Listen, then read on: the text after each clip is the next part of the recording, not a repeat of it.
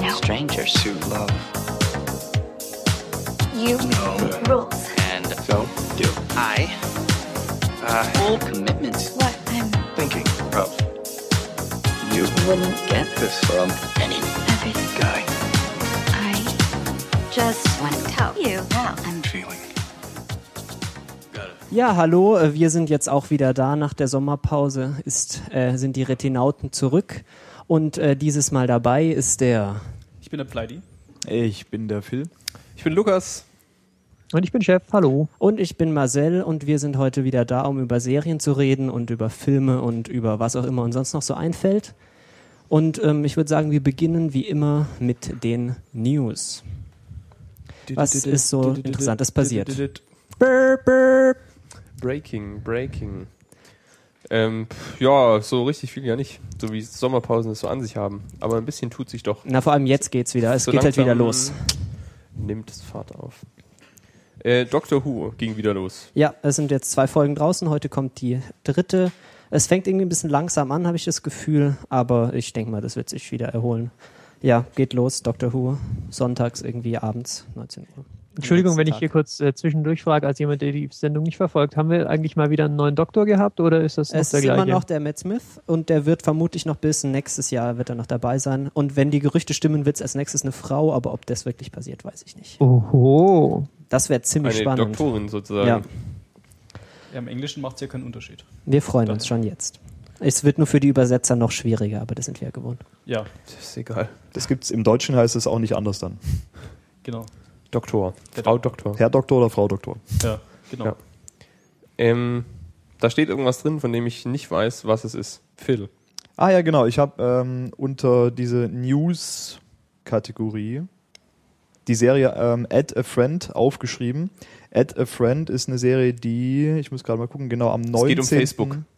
Am 19. September startet. Das ist jetzt also diese Woche, ich glaube am Mittwoch ist der 19. genau. Und ähm, Add a Friend ist eine deutsche Serie.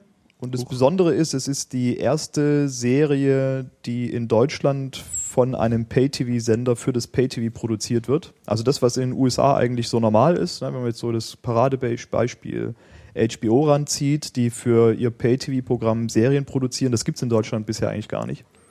Und ähm, das ist jetzt die erste Serie, die in Deutschland von und für das Pay-TV produziert wird.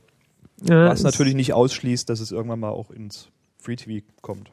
Also es ist ja nicht die genuin erste Pay-TV-Serie. Ich erinnere mich noch recht gut, nachdem sich ähm, Premiere und das war das damals Sky, glaube ich, zusammengeschlossen hatten, hatten sie ja auch direkt angefangen, ähm, nach äh, amerikanischem Vorbild äh, eigene Serien zu produzieren. Echt? Oder zumindest eigene, ich weiß nicht, ob es schon Serien waren oder eigene Produktionen und äh, das Filme, waren glaube dann, ich. Ne? Ja, ja, ir- irgendwie sowas. Und das war sensationell unerfolgreich. Und deswegen haben sie es auch, glaube ich, gleich wieder sein gelassen. Aber dass sie jetzt einen neuen Anlauf starten, ist natürlich faszinierend. Du bist ja, glaube ich, äh, Abonnent. Hast du schon mal so ein Preview äh, sehen dürfen und kannst mal sagen, wie, wie sich das so an, anschaut? Auch so von den Produktionswerten her, ist das mehr so verbotene Liebe äh, oder mehr, äh, ich weiß nicht. Ich habe noch gar nichts davon gesehen. Ähm, es, gab, es wurde auch noch nichts ausgestrahlt. Das fängt ja auch erst am Mittwoch an. Es ist allerdings, ähm, es gab schon Journalisten, Screenings und sowas. Also die ganze Presse, die durfte sich das schon angucken. Äh, Aber wir nicht, so eine Frechheit. Ja, also wenn, dann müssten wir uns, uns auf solche Presseevents begeben, was wir ja aus Protest einfach nicht tun. Ja, ist Ähm, richtig. Genau, wir wollen das gar nicht. Allerdings ist es so, dass die Serie bisher durchweg gute Kritiken bekommen hat äh, und ähm, es wurde, der Sender hat von den Produzenten auch schon die zweite Staffel bestellt, obwohl die erste Staffel noch nicht mal angefangen hat auszustrahlen, ausgestrahlt zu werden. Also die Vorzeichen sind erstmal ganz gut. Ähm, inhaltlich, also vielleicht kurz was bisschen zum Inhalt. Es geht wohl irgendwie um einen Typen, der Felix heißt, wenn ich es richtig im Kopf habe, der irgendwie länger ins Krankenhaus muss und äh, dann anfängt eben seinen ganzen, im Grunde sein ganzes Leben übers Internet abzuwickeln, also über, über äh, Social Networks, über was weiß ich, Skype und so weiter. Ähm, interessantes Setup, aber muss man eben erstmal schauen, was da überhaupt bei rauskommt. Also ob da überhaupt sowas wie, wie Spannung oder Unterhaltung bei rauskommt oder ob es jetzt einfach nur lustig ist am Ende. So. Also nach der Beschreibung muss ich dir ehrlich ge- sagen, habe ich, bin ich gerade kurz auf dem Stuhl hier zusammengezuckt. Also weil so die, ich weiß nicht, wie ich sagen soll, so die Darstellung der technikaffinen Menschen im deutschen Medien ähm, ist ja, sagen wir mal, problematisch bisher so. Schwierig. ich würde es als schwierig bezeichnen. Ähm, also das heißt, so von der Prämisse her äh, könnt, kann das äh, auch genauso gut nach hinten losgehen. Aber schein, Ist, ja. scheinbar ist der Serie, ist der Sender sicher sehr sicher. Ne? Ja gut, jetzt kann man im Pay-TV auch nicht so viel falsch machen, weil äh, das Geld kommt ja trotzdem, egal ob die Leute gucken oder nicht. ähm, es wird jetzt niemand ähm, sein Sky oder Kabel Deutschland oder Telekom oder was es alles gibt, ähm, Abo kündigen, nur weil die Serie vielleicht schlecht ist, weil dann gucken die Leute es einfach nur nicht. Und gucken trotzdem weiter Bundesliga. Ja. Also von Also dem her das ist das Risiko nicht so hoch. Ja, aber ich bin, also ich bin schon gespannt, weil das natürlich, äh, wenn das funktioniert, so auch ein bisschen im positivsten Fall ein Epochenwandel sein könnte. Äh, Also, weil, weil das ja. ist ja eine mutige Serie. Also jetzt ohne gewusst zu haben, was jetzt Add a Friend ist, also vom Namen her kommt man natürlich drauf, würde ich jetzt vermuten, wenn die versuchen in Deutschland äh, eine Sendung Pay-TV mit hohen Produktionswerten zu machen, dann machen sie nicht eine Sendung über äh, oder eine Serie über, über Leute, die im Internet sind, sondern machen sie eine Serie äh, mit Krimis, ja, mit Mord und einem Kommissar, den die Leute mögen und, äh, und am besten noch ein paar Oh, CSI-Elemente Schweiger wäre doch was. mit Schweiger in der Hauptrolle und dieser Annemarie Lara oder so ähnlich äh, als, als Kollegin. Und das haben sie ja offensichtlich bewusst nicht wollen, weil ich meine, wenn, wenn sie auf einen schnellen Erfolg ausgewiesen wären, meine, Krimis gehen immer in Deutschland. Insofern schon mal positiv, dass sie irgendwie ein bisschen Mut hatten. Ne? Ja gut, aber das ist jetzt, also für mich ist das so, von dem, was ich bisher weiß, ist das das zweite Format, das in Deutschland immer geht, nämlich so ähm, Komödie. Hm, Also wir Also haben ja zwei Formate in Deutschland, die gehen, äh, Krimi und Komödie. Ja. ja, aber romantische Komödien gehen. Also lustige Komödien gehen ja auch eher nicht, oder? Naja, vor allem keine bissigen Ja. Komödien oder die irgendwie tatsächlich auch noch außerhalb von so einem dummen Witz irgendwie noch eine Aussage treffen. Ja. Das ist schon zu anstrengend. Also es ist meistens romantisch, ist richtig. Aber so Blödsinn, so irgendwie so äh, bis zum Horizont dann links oder so, das kommt, das kommt gut an. Also ich glaube, Funktioniert auch immer irgendwie. Ich glaube, die Serie müssen wir noch mal müssen wir noch mal äh, bequatschen, so wenn wenn es mal was zu sehen gegeben Ja, hat. wir können, Wir haben ja dieses Format, dieses Pilotendings oder wie das heißt, da können wir ja dann. ja, ja, genau. Und, und Phil wird dann einfach ein VHS-Tape anfertigen, Oh. weil Aufnahme ist ja bestimmt verboten. Äh, Nein, ist ja gar kein Thema, weil es gibt ja Sky Go und da kann man das jederzeit abrufen. okay, dann, genau, dann ist dann das auch schon einfach. Die Zukunft ist so schön. Ähm, also ich werde auf jeden Fall mal einen Blick äh, drauf werfen Mhm. und ähm, falls das irgendwie relevant sein soll, sodass man sich tatsächlich mal angucken und drüber sprechen kann, sage ich euch Bescheid, dann machen wir einfach eine Pilotenprüfung dazu und hätten dann damit unsere erste deutsche Serie behandelt. Da, das ist. Fantastisch. Fantastisch. Da gibt's dann Sekt dazu. Auf jeden Fall. Ähm, eine andere Serie, die wir auch für die Pilotenprüfung ins Auge gefasst haben, ist Revolution. Das ist diesmal wieder, soweit ich weiß, eine US-Serie Mhm. mit einer auch einer für uns, glaube ich, ganz interessanten Prämisse. Ähm, da geht es drum, ich habe es jetzt, ist schon eine Weile her, wo ich mir den Trailer angeschaut habe, aber die Prämisse ist, meine ich, es gibt keinen Strom. Es gibt keine funktionierende Technik. Ach, das mehr. ist das mit denen Da hier, haben wir, wo, schon was mal- keinen Sinn macht. Genau, wir haben, glaube ich, schon mal über den Trailer diskutiert Genau. in unserer ersten oder zweiten äh, Retinautenfolge. Ja, das war das, was so inkonsistent war, dass Ja, irgendwie manche Sachen nicht funktionieren. Ja, das war irgendwie, es funktionieren keine Verbrennungsmotoren mehr und Allgemeintechnik funktioniert nicht, aber Schusswaffen gehen. aber so Pistolen oder Ja. so. Ja.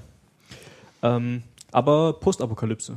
Genau, Ja. postapokalyptisch, äh, produziert von J.J. Abrams. Oh je. Ähm, Ja. Was gut und was schlecht sein kann. Also er hat ja sowohl gute als auch schlechte Sachen gemacht. Ja, ist auch immer die Frage, wie viel von ihm selber dann da drin steckt. Der gibt ja gerne seinen Namen her, um den irgendwo drauf zu pappen. Ja. Ja, und auf wen ich mich eig eigentlich bei der Serie am meisten freue, ist ja der Giancarlo Esposito, der unter anderem den Polos, den, wie heißt denn der? Ah, Gus Gustavo Fring. Genau, den Fring aus so Breaking toll. Bad spielt. Und Ah, das okay. ist schon ein cooler Schauspieler eigentlich. ja. Da kann ich kurz was anbringen zu diesem Schauspieler. Ähm, der hat auf Reddit ähm, eine äh, AMA, also hier, er hat sich er hat sich Fragen stellen lassen und die Fragen me beantwortet, so wie äh, der Herr Präsident Obama auch zwischendurch mal. Aber er hat mehr Fragen beantwortet und er hat sie in Video beantwortet und es ist sehr, sehr interessant zu lesen. Ich verlinke das mal für die Breaking Bad Freunde Was die Videos sind interessant zu lesen. Die, er hat das auch teilweise transkribiert, was er in den Videos sagt. Nicht schlecht. Ja, ist ein krasser Dem seine Typ. PR-Agentur hat's drauf. Ja, es ist ein krasser Typ einfach Ja, nur. der ist auch sonst cool. Also diese neue Serie Revolution, die startet sogar schon morgen. Und äh, wir versuchen im Laufe der Woche eine Pilotenprüfung dazu zu produzieren und ähm, dann Ja. bekommt ihr zeitnah unsere erste Einschätzung zu dieser neuen J.J. Abrams-mäßigen Serie. Es ist halt nicht so einfach, da kurzfristig Flüge noch zu bekommen und so. In- Insofern seht uns nach, wenn es nicht klappt. Aber Wir wir, können meinen Jet möglich. nehmen. Oder wir nehmen Phils Jet oder so. Mein, ich glaube, mein Pilot hat gerade frei. Ja, ja, ja. Ja. Ja, Dann äh, noch total auch weiterhin total deutsche News. Ähm, Person of Interest, zu der wir auch schon mal eine Pilotenprüfung gemacht haben, äh, schon länger her. Und Once Upon a Time, das wir auch schon ein paar Mal erwähnt hatten, aber noch nie ausführlicher besprochen haben, ähm, sind beide in deutschen Free TV angelaufen. Person of Interest läuft auf RTL, Once Upon a Time auf Super RTL. Na super. Und ähm, ich habe von beidem ein bisschen was gesehen und die ähm, Übersetzung sieht erträglich aus. Hm, ja. Willst du mal kurz erwähnen, um was es geht? Also Person ja, of also Interest? Person of Interest ist so ein äh, ja, Überwachungsdings. Das Also war das mit dieser Maschine. genau, oder? es gibt Ja, eine genau. geheimnisvolle Maschine, die alle Überwachungsdaten aus ganz New York sammelt. Also da war das geht's- nicht, die, da- gan- war das nicht sogar glaub, die ganze Welt? eigentlich der ganzen USA, Ich aber glaub, da haupt, USA. genau, Okay. da, da aber hauptsächlich um New York. Und ähm, die Also diese Maschine, die im echten Leben FBI heißt. ja, Ja, wie auch immer. Art. Genau, und ähm, diese Maschine spuckt äh, Social Security, also Sozialversicherungsnummern aus von Leuten, die demnächst TM äh, in ein Gewaltverbrechen verwickelt we sein werden. Und die beiden Hauptakteure, äh, die aus sich in äh, ein, ein Muscle und einen Brain-Part aufteilen, So wie alle Duos in Ja. jedem Film. äh, versuchen das Schlimmste zu verhindern, wobei ein Teil der Spannung daher kommt, dass man nicht weiß, ob diese Person, die da rausfällt, Opfer oder Täter sein wird. Ja. Und das sich oder Zeuge so- oder sowas. Ja. Genau, oder irgendwie anders. Ja, und dann ein bisschen später gibt es auch noch eine ähm, ja, einigermaßen interessante Überhandlung, so, ja, ja. Ah, Ja, Eine Handlung. ja hey, wow. Story. Genau, also es gibt irgendwie irgendwann noch ein bisschen Story. Ähm, kann man sich anschauen, ist ganz nett. Ich habe gehört, Holgi findet die ganz toll. Ja. Ja, Ja. also ich kenne halt einen der beiden Hauptakteure, unter anderem aus Lost, das ist Michael Emerson. Genau. Der spielt in Lost den Benjamin Linus. Ähm, ist eigentlich an sich ein guter Schauspieler, aber die Serie hat mich jetzt nicht so gekickt. Ich habe da mal vier, fünf Folgen geguckt und das ist dann halt immer so. Äh, Ja, es ist halt, die ersten Folgen ist es halt immer so ähm, auch, Das ist immer Fall der Woche und Genau. abgeschlossene Handlung und das ist halt irgendwas, was mich bei Serien so überhaupt nicht bockt. Es gibt Leute, die stehen da drauf, ich jetzt nicht so richtig. Ähm, gibt es danach noch irgendwie so eine, eine so ein Habe ich gerade gesagt. Ja. Oh, dann hab ich, war ich gerade am Recherchieren. hör dir einfach unsere Folge, die wir jetzt gerade aufzeichnen, nachher nochmal an, dann weißt du, was der Lukas jetzt dazu gesagt hat. Ja. Du darfst Okay. in Zukunft nur noch Time-Shifted mitmachen. Also die Serie ist äh, auf RTL angelaufen. Ähm, da ist es ja immer so ein bisschen unsicher, wie, die Aus, wie der Ausstrahlungsmodus ist, weil RTL das gerne mal streckt, sowas. Das heißt, es kann gut sein, dass dort irgendwie so eine Reihe von Folgen gezeigt werden. Ähm, dann gibt es eine längere Winterpause oder sowas, dann kommen die restlichen Folgen. Äh, ja, Genau. Oder die Schwierig. Serie läuft nicht ganz so gut, wie sie sich das gedacht haben und dann äh, Setzen wird Sie halt einfach mal nach, nach der halben Staffel ab. genau, wird's nach drei nach drei Folgen einfach äh, abgesetzt. kann Ja. passieren. Wobei ähm, Person of Interest ist, glaube ich, in den USA schon ziemlich gut gelaufen, wenn ich es richtig im Kopf Ja. habe. Und ähm, ist Ja. von der Anlage her, auch dass es jetzt hauptsächlich so Episoden äh, bezogen ist, auch fürs deutsche Publikum jetzt nicht ungeeignet, sage ich mal. Das kann schon, kann schon gut gehen. Ne? Äh, die andere Serie Once Up in a Time, das war, glaube ich, so ein bisschen wie Grimm. Nee, also es, es hat auch so ein bisschen ein Märchen, also das Märchenthema, wie bei, bei Grimm, ähm, äh, nimmt ja nur so ein bisschen Thematik aus der Märchenwelt, hat aber mit den eigentlichen Märchen nichts zu tun. Na, also Hm. diese Kreaturen oder so, die es bei, ja, genau, die es bei Grimm gibt, die haben witzige deutsche Namen und ähm, man kann die dann auf Märchengestalten übertragen oder auch Fabelwesen mehr teilweise, Hm. weiß ich so, der Fuchs und so und Bär. Fuchs Genau, und aber es gibt dann, und so. und es gibt halt welche, die dann den bösen Wolf verkörpern oder so, aber mit den eigentlichen Märchengeschichten hat es nichts zu tun.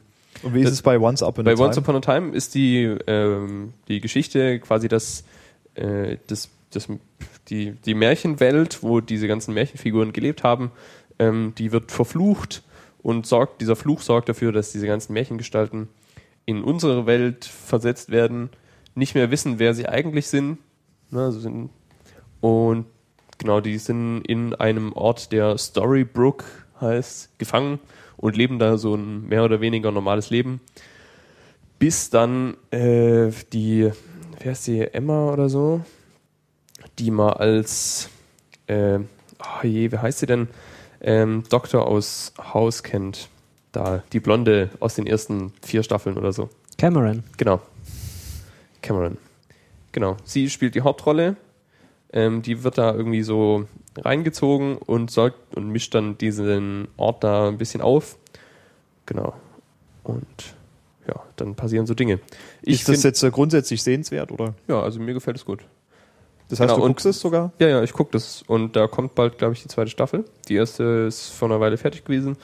Ähm, genau. Und was auch ganz interessant ist, ähm, das wechselt dann immer so in den Folgen, dass man ein Stück der Vorgeschichte sieht, die in der Märchenwelt spielt. Und dann irgendwie was mehr oder weniger passendes, was im Jetzt sozusagen in der realen, also oh, sogar mit interessanter Erzählform ist. Genau. Jennifer Morrison heißt die Schauspielerin und ähm, ihre Rolle äh, oder ihr Charakter heißt Emma Swan. Okay. Also Once Upon a Time läuft jetzt dann wohl in Deutschland auch auf Super Super RTL. RTL. Passt es bei Super RTL? Das hört sich irgendwie überhaupt nicht an, als würde es zu Super RTL passen. Doch, Ja, auf Super RTL läuft eigentlich alles. Ja, ist, prim, ist, ist auch Kinder. Ich äh, kenne Super RTL nur von so. den Gummi, der Gummibären. Und Ja, es ist- Duck. Es ist ja von der Programmierung schon arg Familiensender, wo also auch viel Kinderkram und so, was, auf, was man mit der ganzen Familie gucken kann, läuft. Und das passt wahrscheinlich schon ganz gut. Meine Eltern haben die erste Folge auch gesehen und fanden sie nicht so schlecht. Also, Once upon a time. So, sind noch weitere Serien angelaufen, über die wir reden müssen? Ja, es laufen natürlich äh, unglaublich viele Serien an. Das hat der Monatsübergang vom September auf den Oktober so an sich. Und äh, alleine in den nächsten zwei Wochen, so ab Aufzeichnungsdatum dieser Folge, äh, ist das dann unter anderem Boardwalk Empire, Bones, das bereits erwähnte äh, Revolution, aber eben auch Parks and Recreation, Haven, Treme, How I Met Your Mother, Two Broke Girls, Mike and Molly, wer Sitcoms mag, wird das vielleicht kennen. New Girl geht auch weiter. Sons of Anarchy ging gerade los. Sons of Anarchy hat fulminant, äh, ich glaube, in die fünfte Staffel mittlerweile gestartet. Ähm, The Middle geht weiter, auch eine der Comedies, die ich sehr gerne schaue. Ähm, mit dem Hausmeister aus Scrubs. Hast Ähm, du Modern, Big- Fam Modern Family schon erwähnt? Äh, Modern Family wäre jetzt als nächstes gekommen. Ich gehe das gerade so in Reihenfolge der Ausstrahlung durch. Äh, Big Bang Theory, Two and a Half Men, äh, Person of Interest geht in den USA in die zweite Staffel. Äh, Fringe fällt mir noch ein. Merlin, wer das guckt. Also das ist jetzt nur mal das was bis, bis, zum, äh, bis zum Oktober und Oh, auch und dann Dexter kommt wieder. Und auch dann geht's noch weiter, genau. Dann kommen unter anderem die ganzen äh, Cartoon-Serien wieder. Family Juhu. Guys, Simpsons, American Dad, äh, all das. Und ja, also also, eigentlich alles wie immer. Also, eigentlich weiß ich, äh, weiß ich nicht, wie wir da noch Podcasts aufnehmen sollen bei dem Kontingent. Ja gut, äh, wir, wir werden ja keine Serien nochmal besprechen, die wir jetzt schon besprochen haben. Ja, wer Ähm, weiß, wenn sich was solange die nicht fertig sind. Ich darf einfach im Moment keine neuen Serien anfangen, bevor ich nicht The Wire fertig geschaut habe. Das ähm, ist ganz gut. Hast du immer noch nicht fertig geschaut? Das sind doch Ich, nur ich, fünf ich, schreibe irgendwie Klausuren, entschuldige. Tut mir leid. Du solltest weniger Podcasten, mehr Serien gucken. Ja, ohne Spaß. Ähm, wir haben, äh, ich kann noch eins hinzufügen. Im Oktober wird auch The Walking Dead mit der dritten Staffel weitergehen. Und ähm, ja, ein erwähnenswertes Highlight. Ja, aber bis dahin senden wir auf jeden Fall ja nochmal. Das heißt, Ja, ihr Wir werdet es berichten. nochmal hören. wir werden also Gut, jede einzelne dieser gerade 100 aufgezählten Serien äh, zu gegebener Zeit nochmal ansprechen, falls da was Interessantes passiert. sollten wir irgendwann mal dazu kommen, die alle zu gucken. Ja, Ja. TM. so viel Content, Ähm, so wenig Chef, Zeit. ich habe deinem Twitter-Stream entnommen, dass du ähm, eine, eine Sammlung totes Papier beim Zeitschriftenkiosk mitgenommen hast. Ja, das ist richtig. Äh, ich bin äh, nichts ahnend, äh, habe ich irgendwie eine Viertelstunde am Bahnhof Zoo äh, zeitlich totschlagen müssen. Und da bin ich mal in diese Bahnhofsbuchhandlung gegangen, wo die so se- seltsame Sachen haben, ähm, wie, wie, wie Webseiten nur auf äh, Papier, also nicht Bücher, so dünner. Ihr wisst, was ich meine. ähm, ja, Mag, Mag, Mag, Magi oder Magazin oder so. Ah, Magazine, genau. Also die haben so Magazine da, Zeitschriften. Und eine ähm, der Zeitschriften, die ich nach wie vor in diesem äh, auf toten Bäumen gerne, gerne lese und kaufe. Das ist das äh, Torrent-Magazin. Programmatisch benannt. Wir hatten es, glaube ich, schon mal hier im Programm. Es geht um Serien. Es geht um Serien. Äh, es, äh, es ist das Magazin äh, für serielles Erzählen. Und ähm, das ist jetzt die zweite Ausgabe, genau. Das war ja so ein bisschen, ich weiß nicht, äh, wie es gab sicher, eine wie sicher. Pilotausgabe und jetzt ist, glaube ich, gut genug gelaufen, dass sie das jetzt Genau. öfters machen, weil die nächste soll schon in irgendwie nur zwei Monaten oder so kommen. Es gab eine nullte Ausgabe, es gab eine erste Ausgabe und auch bei der war ich mir nicht so ganz sicher, wie sicher sich die Macher waren, dass es dann noch weitere geben würde. Aber es gibt jetzt bereits die zweite und man kann jetzt sogar Abos für ganz kleines Geld abschließen, äh, um auch die anderen zwei dieses Jahr noch zu bekommen und so weiter und so fort. Das heißt, äh, wenn ihr euch äh, auch für das äh, Medium Serien, Serien bezeichnet, äh, bezeichnet, ja, äh, interessiert und noch nicht erschlagen seid von dem, was wir euch erzählen, das ist ein sehr empfehlenswertes Magazin, das sich auch Mühe gibt, ähm, ein bisschen mehr in die Tiefe zu gehen, als wir das üblicherweise in, äh, in unseren kleinen Analysen tun und tun wollen. Und ähm, die haben auch durchaus mal sehr interessante äh, Interviews beispielsweise ähm, mit, mit Leuten, die wichtig sind. Ja, also, also es ist sehr schön. So von allem, was man falsch machen könnte mit einem Serienmagazin in Deutschland, haben sie fast nichts falsch gemacht. Also Jetzt kommt natürlich die wichtigste Frage, Chef. ja. Äh, da ich ja kein Baumkiller bin, gibt es das Mhm. fürs iPad? Ja, das ist eine gute Frage, die kann ich jetzt nicht ohne weiteres beantworten. Also die haben eine Webseite. Äh, ich habe da aber noch nicht aktiv danach gesucht. Ich vermute mal, wenn ich mir die Produktionswerte äh, so anschaue, die sich die, die für die Jungs möglich sind, vermute ich mal, du wirst es auf totem Baum kaufen müssen. Okay. es ist auch nicht schwer, es gibt es tatsächlich in fast allen Bahnhofsbuchhandlungen. Ja, selbst bei mir im Dorf. Die scheinen da irgendwie den richtigen Vertrieb gefunden zu haben. Ja. Man muss meistens, ich musste fragen, wo es steht, weil ich es nicht gefunden habe, aber sie hatten es auch im Laden. Und die Verkäufer haben sich selbst gefreut, weil sie es toll fanden, dass es eine Zeitung gibt. Ja, ansonsten kann man es auch bei denen direkt bestellen, glaube ich. Genau, also dieses Abo, ich, ich kriege jetzt nichts von dem dafür, dass ich das sage, aber ich finde das äh, eine schöne Sache, dass auch, äh, dass auch für sowas jetzt ein Magazin gibt und ich, man kann das abonnieren, kriegt vier Ausgaben im Jahr und zahlt 20 Euro Porto inklusive. Das finde ich irgendwie einen fairen Deal. Das ist okay. Ja. Ähm, ja, ich wollte noch kurz erwähnen, äh, weil wir schon ein paar Mal über Cory Doctorow geredet hatten und über Charles Stross, also hier zwei Autoren. Von den beiden, die haben zusammen jetzt ein Buch geschrieben, äh, The Rapture of the Nerds. Ähm, das ist jetzt rausgekommen, kann man kaufen, macht viel Spaß, ist ziemlich abgedreht. Ich wollte es nur schnell gesagt haben. Beschreib doch mal, worum es geht. Hat es denn Serienbezug? Nee, es hat keinen Serienbezug, aber wir hatten die beiden Autoren schon ein paar Mal irgendwie geplagt und ich dachte, ich halte euch mal auf dem Laufenden, Das ist äh, was nett. die so treiben. Das kommt dann auf die Liste. Ich schaue, ich, ich lese übrigens gerade noch ein Buch, das hat tatsächlich ein bisschen Serienbezug. Geht auch definitiv so ein bisschen in die, in die Nerd- oder Geek-Ecke. Äh, Fifty Shades of Grey? Nee. ja, das lese ich, das lese ich auch gerade, ja. Ähm, aber das, was ich meinte, ist Ready Player One. Ah. Ähm, auch das leicht programmatisch äh, betitelt, äh, ist noch sehr frisch, ich glaube ich, äh, Ende letzten Jahres äh, in den Staaten rausgekommen. Deutsche Ausgabe gibt es erst seit diesem Jahr.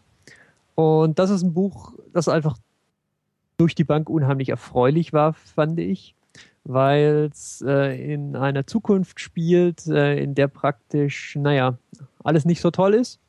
Aber ja, die Das haben wir Leute, ja schon mal gerne grundsätzlich. die Leute leben oder, oder zumindest unser Protagonist lebt primär in einer Art virtuellen Realität.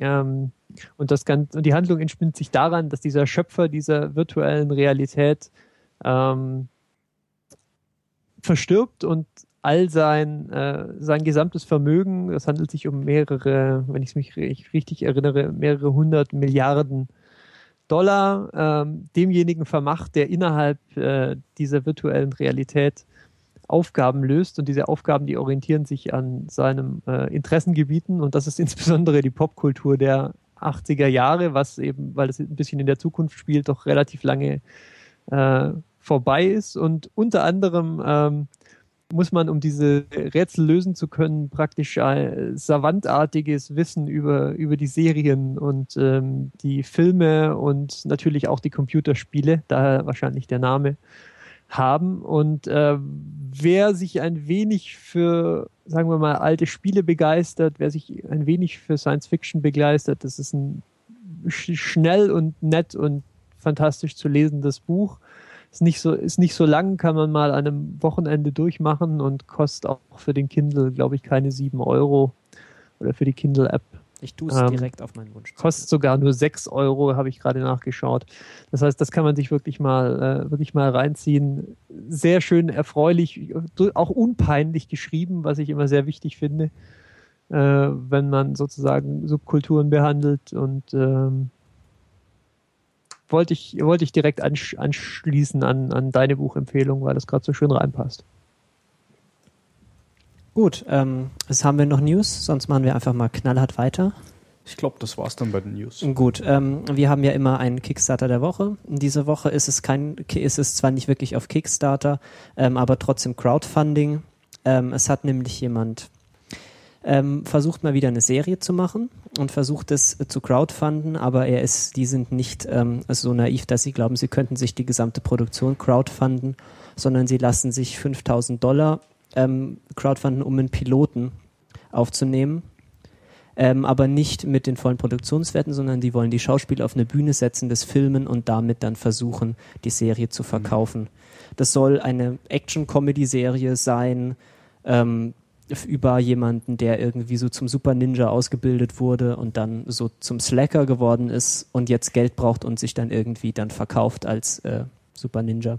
Es ist ein bisschen abgedreht, ähm, was Ja. auch daran liegen kann, dass der Typ, der da beteiligt ist, ähm, derjenige ist, der Dr. McNinja schreibt, ähm, was vielleicht ein Webcomic ist, den die ein oder andere vielleicht kennt. Da geht es um einen Ninja, der auch gleichzeitig ein Arzt ist. Und die haben sich äh, ja auch kein unerreichbares Ziel gesetzt. Nee, sie wollen 5000 Dollar, sind jetzt gerade bei der Hälfte und haben noch 21 Tage Zeit, also Ja, nicht ganz die Hälfte, aber fast die. Hälfte. Ja. 2124, glaube ich. Ja. Ja, wollte ich erwähnt haben. Ist gut, äh, interessant, was so mit der Serienlandschaft passiert, mit diesem Crowdfunding. Vielleicht funktioniert's, würde mich freuen. Gab es eigentlich schon mal eine Serie, die damit angefangen hat, die längeren Erfolg hatte? Ich weiß nicht, es gibt diese eine Zombie-Serie, ähm, deren Name mir gerade entfallen ist, über die ich das letzte Mal geredet habe, äh, Silent City. Das ist aber eine Webserie, also die hat sicher keinen internationalen Erfolg. Ja gut, ich sag mal, YouTube-Klicks zählen ja heute auch schon als Erfolg. Ja, also die ist ziemlich gut. Die sind gerade bei irgendwie Folge 5 oder so. Achso, ah, okay. Mm, nee, Moment. Die sind. Ich muss mal gerade gucken, Okay, die, ist, die sind Pioneer One tatsächlich äh, erst bei der ersten, aber es sind schon fünf Folgen irgendwie geplant. Okay. Ja, ähm, wir halten euch auf dem Laufenden, wie es da läuft. Noch- Also so ein, so ein richtiger Megaknaller ist jetzt aus sowas noch nee, nicht entstanden. aber wenn das funktioniert mit diesem Freelance Beatdown, das wäre schon ganz lustig, weil das hört sich auch an, als könnte es massentauglich sein, so Action-Comedy. Hm. Hm. Mal sehen. Ninjas sind halt irgendwie immer so ein bisschen speziell. Es geht in dem Film geht es nicht wirklich um Ninjas, glaube Okay. ich. Es ist eher so, er, er schreibt, es wäre so die Born- Born-Trilogie mit lustig. Okay. Also ja, Welche, die Originale oder die geremakte? Äh, die, ich glaube die richtige. Oh Gott sei Dank. Ansonsten sehe ich gerade, dass es von Pioneer One, was auch so eine Webserie ist, ähm, eine zweite Staffel gibt. Also das heißt, das ist auch so eine so eine mehr oder weniger gecrowdfundete Serie, die Haben jetzt, wir auch schon mal drüber geredet. genau, ja. die jetzt auch ähm, so wie es aussieht halbwegs erfolgreich weiterproduziert wird. Können wir auch mal verlinken. Verlinkt es. Ja. Wir sind dabei. Jo, das ist dann ähm, vielleicht mal eine kurze Gelegenheit nochmal, um auf das aktuelle Kickstarter-Projekt von Daniel Lieske hinzuweisen. Daniel Lieske ist ein deutscher ähm, Autor und Comiczeichner. Und der hat ähm, die Warm World Saga ähm, erfunden, sozusagen. Das ist ähm, ein sehr schöner Comic, den es äh, umsonst im Internet und auch äh, für doch auch für umsonst als iPad-App gibt. Ähm, ist so ein bisschen eine Kindergeschichte, aber ziemlich hübsch, also wunderschön gezeichnet. Ähm, Habe ich damals auch schon auf Kickstarter gebackt. Da ging es darum, die, die Programmierung der iPad-App zu finanzieren. Die gibt es mittlerweile schon seit einer Weile und jetzt ähm, kann man in der The Warm World Saga Treasure Chest ähm, Fest. die Weiterentwicklung dieses Comics unterstützen und dafür unter anderem Fan-Merchandise kriegen. Du liest das? Ich lese es so, ja. Das ist also ich habe die, wunderschön tatsächlich. die aktuellste Episode 4 habe ich noch nicht gelesen, aber 1, 2 und 3 habe ich schon gesehen, ja. Kann ich, kann ich dir nachher auch mal auf dem Apfeltablett zeigen. Ok. Wir sind bei 61 Prozent im Moment. Noch 14 Tage Zeit. Also es sieht ganz gut aus. Ja. Gut. Ähm, dann würde ich sagen, wir reden darüber, was wir in der Sneak gesehen haben, oder? Fuime. Ja, wir haben Filme gesehen, wie immer. Wir haben auch sehr viele Filme gesehen, was schon eine Weile her ist. Ähm, wir haben mal ein paar rausgepickt, die besonders interessant waren. Weil sonst machen wir hier zwei Stunden Sneakcast. Da gibt es schon andere Leute für. Genau. So, der erste Film auf der Liste habe ich nicht gesehen. Sprecht. Äh, das ist The Rum Diary. Äh, deswegen schon mal interessant, weil es ein Johnny Depp-Film ist. Und ähm, Johnny Depp ja eigentlich immer ganz nett anzusehen ist im Film. Ist schon eine Weile her, dass wir den gesehen haben. Hat, hat den überhaupt jemand von euch eigentlich gesehen? Außer mir? Nope. Ich habe nur den Trailer gesehen. Okay, dann bin ich tatsächlich der Einzige, der ihn gesehen hat. Super. Ich glaube, der Jan war dabei. Ähm, aber der Jan ist jetzt heute leider hier nicht dabei. Ähm, ja, The Rum Diary ist ein Film mit Johnny Depp. Spielt, glaube ich, sogar in der Vergangenheit. Also irgendwas so, so pff, 60er Jahre, 50er Jahre. Ja, so das halt, was halt gerade so hip ist in den Filmen irgendwie in der Genau. Vergangenheit. So ein seit, bisschen, seit es Mad Men gibt. so ein bisschen Retro halt. Und ähm, es ist, glaube ich, oh, jetzt, ich weiß nicht genau in welchem Land. Ich glaube in so einem südamerikanischen Land. Spielt der nicht äh, hier Kuba oder Ich so? glaube, Kuba wollte ich jetzt nicht sagen, aber es kann doch ja. Und zwar wegen während irgendeiner Revolution, also irgendwie auf den Straßen wird die ganze Zeit ge- Puerto Rico spielt das. Puerto Rico, auf den Straßen wird die ganze Zeit ge gebürgerkriegt.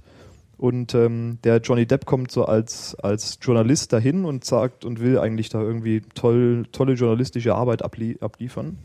Bewirbt sich bei der lokalen Zeitung und ähm, bemerkt, ach, die haben ja eigentlich alle gar kein Interesse dran, super Journalismus zu machen, sondern wollen irgendwie alle nur überleben und ein bisschen Kohle machen nebenbei während diesem ganzen Revolutionskram. Ähm, und ähm, grundsätzlich sind irgendwie alle Menschen in diesem Film Säufer, weil ähm, Das da ist fast genauso wie Mad Men, das ist erstaunlich. ja, weil da wird unheimlich viel rumgetrunken und so weiter. Deswegen heißt der Film auch The Rum Diary. Ja. Und ähm, letztendlich ist es so, der Johnny Depp stolpert dann da in verschiedene Machenschaften rein, die einfach dort mit der Zeitung und mit dem Land ähm, gemacht werden äh, und versucht es dann journalistisch ähm, ja, aufzuklären, an die Öffentlichkeit zu bringen. Und ähm, ist eben mal was ganz anderes als die Rollen, die er normalerweise spielt. Jetzt ist er natürlich stark mit diesem Piratenkram äh, gebrandmarkt. Und hier spielt er, also was hier, was hier komischerweise mit reinkommt, ist, da ja dieser komische Pirat in den Piratenfilmen in äh, Pirates of the Caribbean, Auch immer so betrunken. genau, der ist ja auch immer so besoffen, das kommt dann hier mal so ein bisschen durch. Also man hat so teilweise die, den Eindruck, den Captain da zu sehen.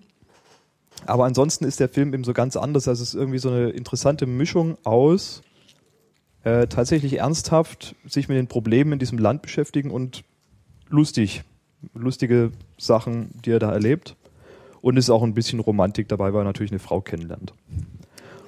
Ähm, also als Johnny Depp-Film schon ganz sehenswert, der war gar nicht so schlecht, so insgesamt als Film. Kann man mal angu- angucken. Darf ich mal zwischenfragen, wann du den gesehen hast? Oh, das ist jetzt bestimmt schon, ich behaupte mal drei Monate her. Zwei oder drei Monate, als der in der Sneak in Stuttgart lief. Ja, weil mich wundert, dass immer so ein bisschen so dieser, dieser Veröffentlichungszyklus, der hat sich ja so ein bisschen geändert schon. So zugunsten äh, der Menschen, die sowas auch mal zu, heim, äh, zu, zu Hause sehen wollen. Aber wie mir jetzt gerade aufgefallen ist, also den gibt es in den Staaten seit über einem halben Jahr auf Blu-ray und man kann den auch in Deutschland mittlerweile auf DVD kaufen. Ja. Das heißt, entweder die haben den gar nicht richtig ins Kino gebracht oder mehr so halbherzig und Der war im Kino, lief aber glaube ich auch nicht, also wahrscheinlich nicht lange, wie die, Ja. wie die meisten Filme. Und ähm, ja, das ist ja oftmals so, also über die letzten Jahre hat ja die Filmindustrie gelernt, dass viel, viele Filme oftmals auf, auf DVD erst so richtig ähm, Erfolg haben, auch Serien, ne, dass das auf, auf DVD und, und, und an, mittlerweile vielleicht auch Download viel, viel erfolgreicher ist, als wenn es einmal im Kino oder im Fernsehen gezeigt wird. Und deswegen geht man bei solchen Sachen, die jetzt hier nicht so wahnsinnige Blockbuster-Sachen sind, schon öfter mal hin und release die DVD teilweise sogar zeitgleich mit dem Kino-Release oder kurz danach und lässt eben diese Karenzzeit von sechs Monaten einfach mal weg. Ja, das äh, lässt sich ja auch monetär ein. Das, was dann demnächst ins Kino kommen wird. Und wenn das dann von der Sneak, Sneak Up noch, äh, noch an, an, an ein bis zwei Händen abzählbare Wochenzyklen sind, dann wird es natürlich langsam schon spannend. Ja. Ähm, ja, das scheint einer dieser Filme zu sein, aber die gute Nachricht ist, wenn euch Phils Ausführungen jetzt interessiert haben, könnt ihr euch direkt auf Amazon schießen oder wo auch immer, iTunes. Äh, interessant, das, äh, interessiert mich immer sowas. Äh, war jetzt, also wie gesagt, ein relativ guter Film. Äh, Lukas, willst du vielleicht was zu einem ganz schlechten Film sagen? Oh je. Ähm, ja. Der ist, den haben wir vor äh, drei Wochen oder so im Kino gesehen. Eher so vier, glaube ich. Ja, ist auf jeden Fall auch schon ein bisschen her. Heißt Harodim. Einer der schlechtesten Filme, die ich je gesehen Oh, habe. holy smokes. Also da war echt so einer der Top, Top schlecht dieses Jahr. Ja, auf jeden Fall. Ähm, ja. Äh, ist ein österreichischer Film gewesen, Mhm. was man jetzt irgendwie nicht sofort gemerkt hat. Stimmt, ja. Ähm, aber ja, komisch. Ähm, Phil, kannst du schnell zusammenfassen, worum es ging? Ähm, Osama bin Laden trifft sich mit einem. Nee, Osama Bin Laden hat heimlich sechs Jahre lang in Nein, nein, Wien nein, nein. gelebt. Osama bin Laden ähm, trifft sich mit einem Top-Agenten, Soldaten. Der seinen eigenen Tod vorgetäuscht hat. Genau, also dieser Soldat ist ähm, für die Öffentlichkeit tot. Ich sag euch, ihr sollt nicht immer betrunken in die Sneak gehen. Ähm, dieser Soldat ist eigentlich tot, den gibt es also gar nicht mehr so richtig. Ähm, und der hat aber, glaube ich, ja, der hat ja Osama bin Laden gejagt, richtig? Genau. Der, der hat den entführt Und ähm, hat, lebt jetzt unter Wien. genau, hat also jahrelang Osama bin Laden gesucht, gehuntet und hat ihn dann irgendwann gefunden und In hat ihn Wien. gekidnappt und, ja, und weißt, du, warum er ihn ähm, hat ihn in ein Verlies weißt, du, warum er gesteckt, ihn gejagt hat? weil, weil seine Familie bei 9-11 tot gewesen ist oder sowas. Sein Vater wurde war scheinbar in einem der Türme. Ah ja, genau, ja. Ja. Ähm, also der Film, der Film, also ich, ich mag erstmal, was ich, was ich gut finde, sind so Filme, die so Kammerspielartig nur ganz, ganz wenige Figuren haben. Das, das finde ich ja grundsätzlich super. Mhm. Aber der Film macht es hier denkbar schlecht. Also es gibt auch wirklich nur drei Figuren in dem Film Genau. oder beziehungsweise drei Leute, die tatsächlich Ja. ähm, zur Zeit des Films auf der Leinwand Sagen sind. wir zweieinhalb, weil der dritte kommt erst so im letzten. Das ist aber trotzdem ein Viertel, ganzer Mensch. So. Ja, er ist schon ein Ja. ganzer Mensch, aber der taucht erst äh, relativ weit zum Schluss auf. Ja. Und ansonsten sind es halt nur die beiden Typen, die ein Gespräch führen. Kann man gut machen. Also da gibt es super Beispiele. Zum Beispiel The Man from Earth ist sowas, Ja, aber gut, was aber mir jetzt einfallen würde. Ja, also dieses, ähm, das, das Format kann man schon gut machen, natürlich. Aber ähm, der Inhalt dieses Films ist ja jetzt hier, also letztendlich sitzt da Osama bin Laden und der Soldat macht quasi so, ja, ich, ich kill dich jetzt gleich, sprich deine letzten Worte. Ja, und dann kommt er halt mit allen Verschwörungstheorien, die es zu 9-11 gibt, überhaupt Genau. Auf einmal. auf einmal. Also letztendlich ist es so, Osama bin Laden erzählt von sich aus alle Verschwörungstheorien, die es gibt. Genau. So, und und ähm, das, was auch ganz schlecht gemacht wurde in dem Film, teilweise wird dann zum Beleg ähm, für verschiedene Pseudofakten werden dann auch so, ich sag mal so pressemäßige Videoschnipsel eingespielt, die so aus dem Fernsehen sein könnten. Also wenn er zum Beispiel erzählt, ja, ähm, das muss ja ein geplanter Angriff gewesen sein, weil dieses eine Gebäude ist gar nicht eingestürzt, dann wird halt irgendwie so ein CNN-Video von, von diesem Gebäude vom, von 9-11 eingespielt. Und es war Special Bonus Termit und Genau. ja, irgendwie sowas. Also es ist natürlich, was ich, was erwähnenswert ist an dies, also eigentlich ist so ein Film ja nicht erwähnenswert, aber es ist halt schon, was mich zu, schon zum Nachdenken gebracht hat, ist, dass hier mit diesem Film eigentlich ähm, die Person Osama bin Laden, es wird versucht, diese Person zu reha- rehabilitieren, weil ähm, er sagte nicht nur, ähm, es gibt einen Haufen Verschwörungskram, sondern er sagt ja auch, er ist, er ist selber gar nicht ähm, der Planer von irgendwelchen Anschlägen, sondern das wurde alles letztendlich von der US-Regierung, er wurde angeheuert von der US-Regierung, um Attentate zu verüben. Ja, das Und das ist schon eine echt bedenkliche Message. Also wenn ich euch jetzt richtig verstehe, dann Ach, ist die das meinen so eine das ernst, diese Verschwörungstheorie. Ja, das war jetzt auch Ja. meine Frage gerade. Also die geben dieses, die so wieder und Ja, das ist Äh, komplett unreflektiert, was sie da ja, also ohne, ohne jetzt, ohne A, irgendwie eine, eine, Distanz äh, zwischen dieser Figur im, im, im, im Film, diesem, diesem Charakter des Osama Bin Laden, der dann da dargestellt wird, vermutlich. Wer um Gottes Willen spielt den denn überhaupt? Irgend so ein Typ, der ein bisschen arabisch aussieht. Ah, alles klar. Und ähm, zum Zweiten, was ist jetzt genau die Handlung? Also der erzählt es nacheinander alle, alle Verschwörungstheorien und das wird Also er sitzt, er sitzt im Grunde in diesem Stuhl in, den, in seinem Verlies und der Soldat hält ihm die ganze Zeit quasi so gefühlt die Knarre an den Kopf Und dann versucht er quasi, äh, versucht Osama bin Laden diesen Soldaten zu überzeugen oder zumindest mit Informationen zu versorgen, warum diese ganzen Terrorgeschichten auf der Welt eigentlich passiert sind. Und ähm, sagt ihnen dann, ja, ähm, mich hat das US-Militär damals angeheuert, um, äh, wie heißt nochmal, Dings, wie heißt nochmal die Terrororganisation von? Al-Qaida? um Al-Qaida aufzubauen und es wurde mit US-Finanzen und mit Waffen aufgebaut. Ja, genau, weil die Welt funktioniert nur mit einem gemeinsamen Feind und deswegen braucht man den Terrorismus. Genau, also alles solche Geschichten. Und ähm, da führt er eben so nach und nach, äh, im Grunde erzählt er seine Geschichte, wie er von den USA zum Terroristenführer gemacht wurde, bis hin, wo er dann irgendwann wurde er auch verstoßen wohl von den USA, weil er, er wollte nicht mehr diese ganze Gewalt. Und ähm, ja, also letztendlich, und dann kommt dann, ja, am Ende wird dann eben, im Grunde soll dem Soldaten gesagt werden, hey, ähm, es ist alles aus anderen Gründen passiert, als du denkst, es ist nicht so, wie du denkst. Also, und ähm, es ist tatsächlich Ich glaube, glaub, man kann es einfach abkürzen und sagen, scheiß Film nicht angucken. Ja, also das Bedenkliche für mich ist wirklich, dass der Film ernsthaft, diese ganzen Sachen ernsthaft versucht rüberzubringen. Also äh, der Ja. Film möchte, so wie ich das interpretiere, dass der Zuschauer am Ende diese Story von Osama Bin Laden glaubt. Mann, du bist so drauf reingefallen. Nee, oder halt so die dieses, ganze Propaganda. Uh, nichts ist so, wie du glaubst und Ja. überall warten Ja. Verschwörungen und Also es gibt am Ende auch keine Auflösung, die dann irgendwie sagt, hahaha, alles gelogen, das sind doch wirklich Terroristen, sondern es wird Ja, wirklich, kommt halt am Ende steht die Message, es war alles ähm, Am Ende kommt geplant. dann das Outro Inside Job. irgendwie Bush brought down the towers und so. ja. Ja. Also so ein schöner Truther, Truther Porn quasi. Ja, also nicht gucken. Es sei denn, ihr wollt euch irgendwie. Es sei denn, ihr glaubt da dran, dann- ihr seid sadistisch. Und Dann auf jeden Fall. ja. Ja, also, also es ist halt, war dann halt auch echt so, keine Ahnung, wie lang ging der? Bestimmt anderthalb Stunden, zwei Stunden rum? Der war etwa, ich glaube so 100, 110 Minuten. Ja, und so. das, davon waren halt 90% Langeweile. Da ist halt nichts großartig passiert, außer diese Sachen, die man eh schon irgendwo mal im Internet gelesen hat, von wegen, ja, Ja. alles inszeniert und nichts ist, wie es scheint und was man halt sonst so von den Verschwörungstheoretikern kennt. Nicht so schön. Nee, überhaupt nicht. Genau, ähm, was ein okay, bisschen... ähm, ich würde darum bitten, dass wir ein, zwei Filme hier überspringen. Das dauert alles so ewig. Und welchen möchtest du denn Also gerne ich, ich überspringen? sag einen Satz zu der Vorname, ist ein nettes Kammerspiel, es kann man gucken, ist nichts Besonderes, ist aber ganz cool. Ist französisch. Ist französisch. Kann man- Französischer Film. Ähm, genau, der nächste französische Film äh, und nebenbei das große Glück. Ähm, auch ganz nett, aber jetzt nichts Besonderes. ja, war ganz nett. Aber, Aber das warte mal, Marcel, lief der bei dir eigentlich in der Sneak oder? Nicht, da war ich bei euch. Stimmt, richtig. Jetzt, jetzt kriege ich es wieder zusammen, richtig. Äh, ja, wir, da Genau. geht es um einen Musiker und der verliebt sich und so und Ja. wie es halt so ist. Ja. Warum ist der Film eigentlich erwähnenswert?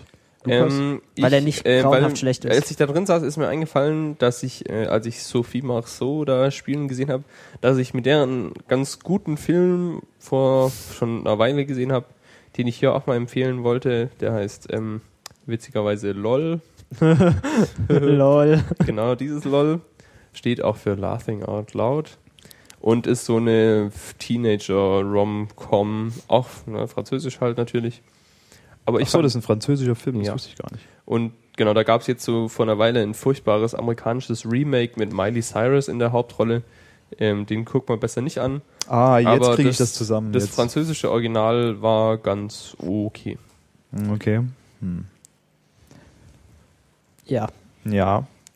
so Ja. sieht es nämlich aus. Äh, also kein übermäßiger Knaller in der Sneak Preview, zumindest nicht in Stuttgart. Nope. Was, was ich sehr lustig fand, war Fraktus. Ähm, über den Film kann man aber eigentlich nicht so viel sagen, weil der ist, äh, der hilft mehr, wenn man da wenig weiß. Es ist eine Doku, Doku äh, über eine Techno-Band und mehr möchte ich nicht sagen. Der Okay. ist ganz lustig. Ähm, Fantasy Filmfest 2012. Phil hat 23 Filme gesehen oder so. Ja. Ähm, erzähl mal alle 23, ich gehe mir in der Zwischenzeit mal Kaffee kochen. Genau, es war Fantasy Filmfest mal wieder, wie jedes Jahr, 2012 diesmal. Ähm, ist ja jedes Jahr ein, ähm, eine Woche, äh, wo Filme gezeigt werden, die so den Schwerpunkt Richtung, ich sag mal, Thriller, Horror, Mystery, Science Fiction, Action haben. Und ähm, es gab ein paar Filme, die erwähnenswert sind. Äh, Flighty und ich waren in Killer Joe. Ja. Und der ist echt gut. Fand ich auch. Ähm, Und witzig ist, ähm, wie heißt nochmal der Typ? Ah, der Australier, der die Hauptrolle spielt, ist der Australier, der ist glaube ich ein Australier. Da muss ich auf diesen Link klicken, soll ich? Killer Joe ist, äh, wird nämlich gespielt von Matthew McConaughey. genau, Ah, ja. Matthew McConaughey. Den kennt man auch nur eigentlich aus, aus so Rom Romcoms, ro romantischen, romantischen Romantische Komödien. Komödien. Genau. Ähm, und hier spielt er einen absolut eiskalten Killer. Aber gut. Und richtig gut, also ähm, fantastischer Film, Killer Joe. Ähm, wer, wer kein Problem mit ein bisschen Gewalt und Blut hat, sollte sich den Film auf jeden Fall angucken. Ähm, also das ist, das gilt natürlich für alle Filme auf dem Fantasy Filmfest, ähm, dass das im Grunde so eine ab 18 Veranstaltung ist. Ähm, also nicht unbedingt was für Ja, also gerade Also ich könnte mir, Bildung. ich könnte mir auch vorstellen, dass unsere Zuhörer vielleicht nicht alle wissen, was das Fantasy Filmfest jetzt genau ist und was das ausmacht.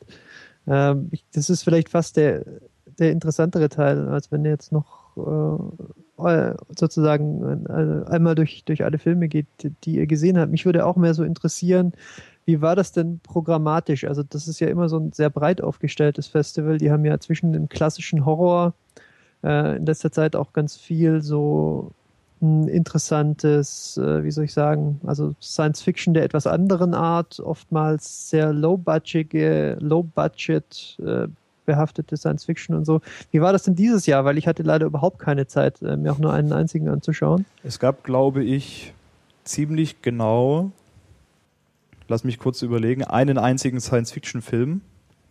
Ähm, ja, okay, vielleicht zwei. Ähm, dieser eine Film ist, äh, oh, wie heißt es nochmal? Äh, wie hieß nochmal dieser Film mit, äh, mit den Käfern auf dem Planeten, die getötet werden müssen? Ach so, du meinst Starship Troopers. Starship Troopers, genau. Es gab einen, einen neuen Starship Troopers Film. Es gibt ja inzwischen, glaube ich, vier oder fünf.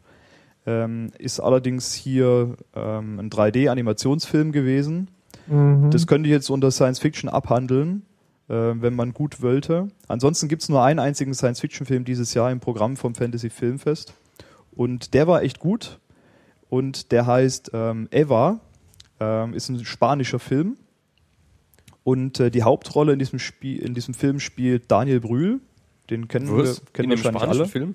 Ja, Okay. habe ich mich auch so ein bisschen gewundert, als ich ähm, von dem Film gelesen habe und den dann gesehen habe, warum spielt jetzt Daniel Brühl in diesem spanischen Film, der natürlich auch auf dem Fantasy Filmfest im Original auf Spanisch gezeigt wurde mit Untertiteln und Mhm. allem. Äh, interessanterweise war jetzt Daniel Brühl dieses Wochenende beim NDR in, in so einer äh, Talk-Gesprächs-Interview-Sendung und ähm, der ist sogar in Spanien geboren worden. Das heißt, der ist zur Hälfte Spanier, einer seiner beiden Elternteile, ich weiß nicht mehr welcher, ist Spanier. Und er lebt zurzeit auch, also er hat sowohl eine Wohnung in Berlin als auch in Barcelona. Das heißt, der ist echt so 50 Prozent Spanier. Ah, okay.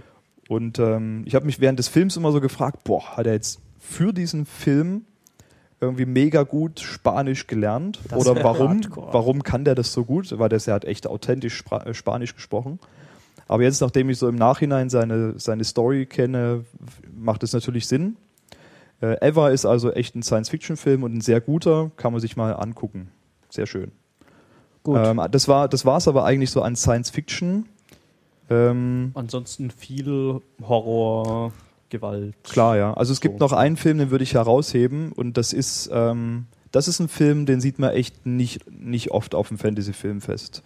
Ähm, und zwar war das berechtigterweise auch das Centerpiece, äh, Beasts of the Southern Wild. Ähm, das ist ein Film, der hat eigentlich, der hat eigentlich gar nichts von dem, was alle anderen Filme auf dem Fantasy-Filmfest so haben. Also es ist kein Horrorfilm, es ist kein Thriller, es ist kein Action. Man könnte vielleicht gutmütig sagen, ein bisschen Mystery. Aber letztendlich ist es einfach nur ein sehr, sehr schön gemachter Film, den man sich auf jeden Fall mal anschauen sollte.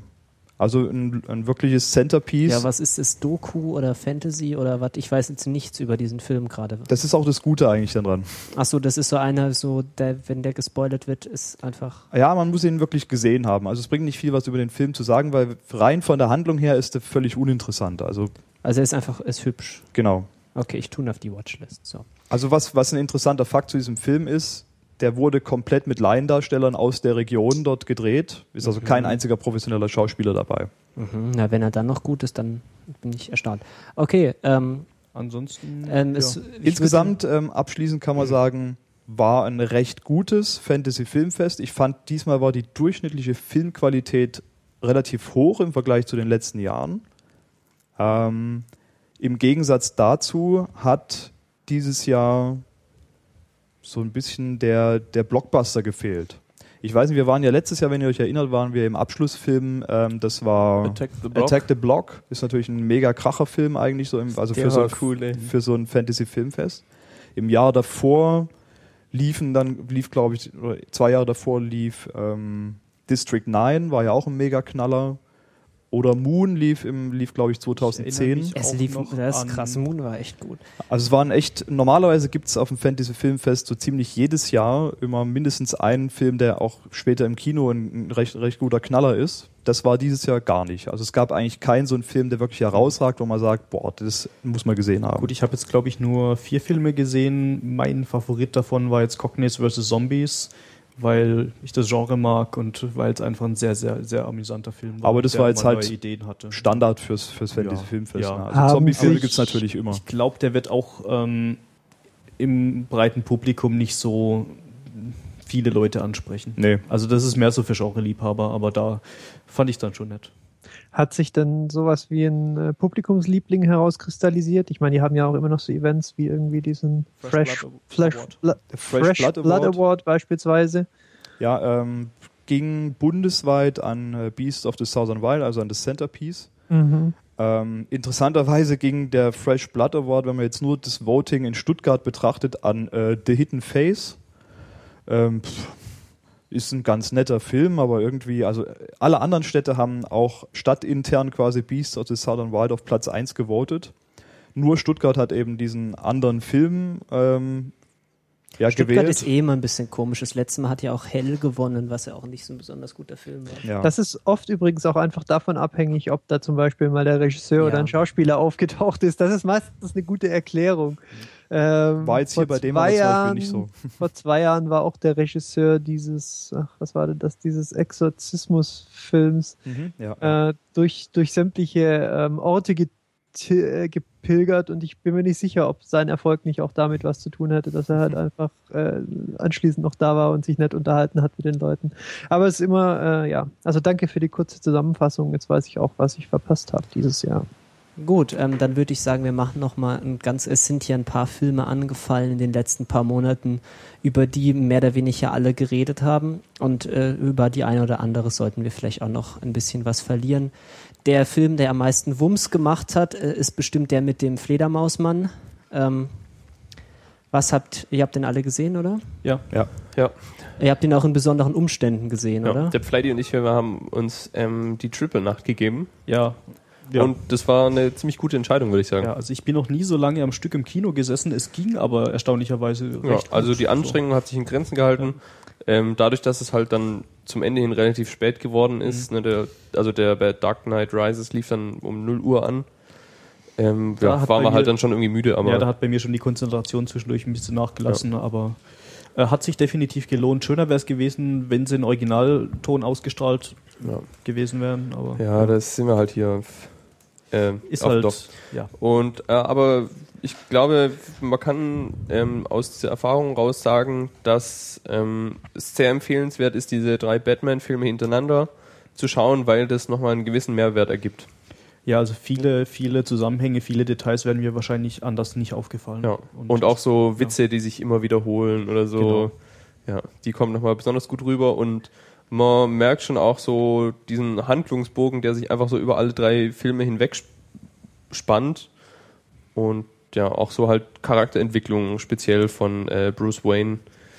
So, ähm, Ja. ist, kann man gut beobachten. Mir ist letztens auch aufgefallen, dass ich überhaupt gar keinen Plan mehr habe, worum es in, im ersten Batman-Film ging. Und ich muss mir mal wieder Mhm. da zu Hause. Qui-Gon Jinn und irgendwie. Ich so- muss mal wieder die Ninjas Blu-ray zu Hause aus dem. Regal ziehen, mal wieder angucken, weil das ist Ja. echt.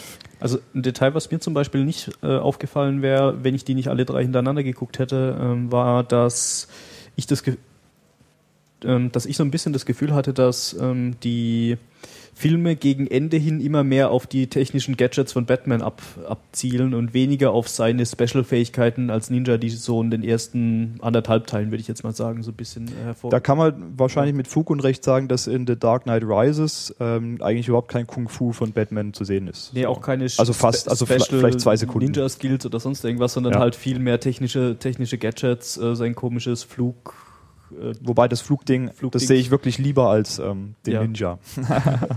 ja. Na, wobei, also diese Szene, wo er sich da, wo, ich wollte gerade sagen, wo er sich mit Bane prügelt, aber eigentlich ist es ja mehr, dass er von Bane verprügelt wird, Ja.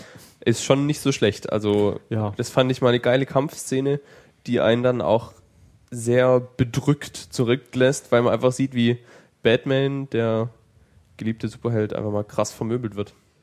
Aber diese Beobachtung, dass es halt weniger von Batman oder von seinen Fähigkeiten zu sehen gibt, das deckt sich ja auch so ein bisschen mit der allgemeinen, also mit der Zielsetzung oder der Wahrnehmung des Films, dass sie halt überhaupt versucht haben, den Fokus viel breiter zu ziehen. Also, weiß nicht, die Sozialwissenschaftler würden wahrscheinlich sagen, wir sind jetzt irgendwie von der Mikro- auf die Makroebene gekommen oder so, weil es geht ja auch nicht mehr, nicht mehr darum, um Batman oder Bruce Wayne, der einen, einen Gegner auszuschalten hat, sondern eigentlich steht nicht Batman im Mittelpunkt, sondern die Stadt, also Gotham, also New York. Also ich weiß jetzt, nicht- weiß jetzt auch nicht so genau, was die Ja, Stadt New jetzt York war, aber, einfach. New Gotham. aber ja, also Gut, aber das hat man ja in den ersten beiden Teilen eigentlich auch, dass da, also zumindest im ersten kann ich mich dran, noch dran erinnern, wobei da ging es nur um diese, um diese eine Gegend in Gotham, wo dann die, die Brücken hochgezogen wurden. Also ich finde schon, dass eigentlich der Fokus des, des, Bat, des Batman, des Bruce Wayne im Zentrum steht von dem, von eigentlich allen Filmen.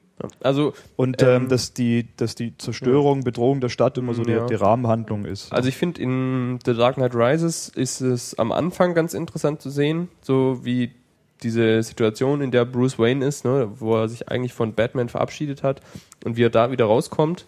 Aber diese ähm, Sicht, wo dann die ganze Stadt so involviert ist, ähm, finde ich, kann man am ehesten noch ähm, den Bogen zu dieser Szene aus ähm, The Dark Knight schlagen, wo ähm, der Joker die Bombe auf den beiden Fähren ähm, versteckt hat Genau. Und halt genau und auch dann diesen breiteren- moralischen Konflikt ähm, schafft, quasi, dass die Boote sich gegenseitig in die Luft sprengen können, um zu verhindern, dass sie selber in die Luft gesprengt werden. Und das wird dann genau wird in The Dark Knight Rises noch größer aufgezogen. ja.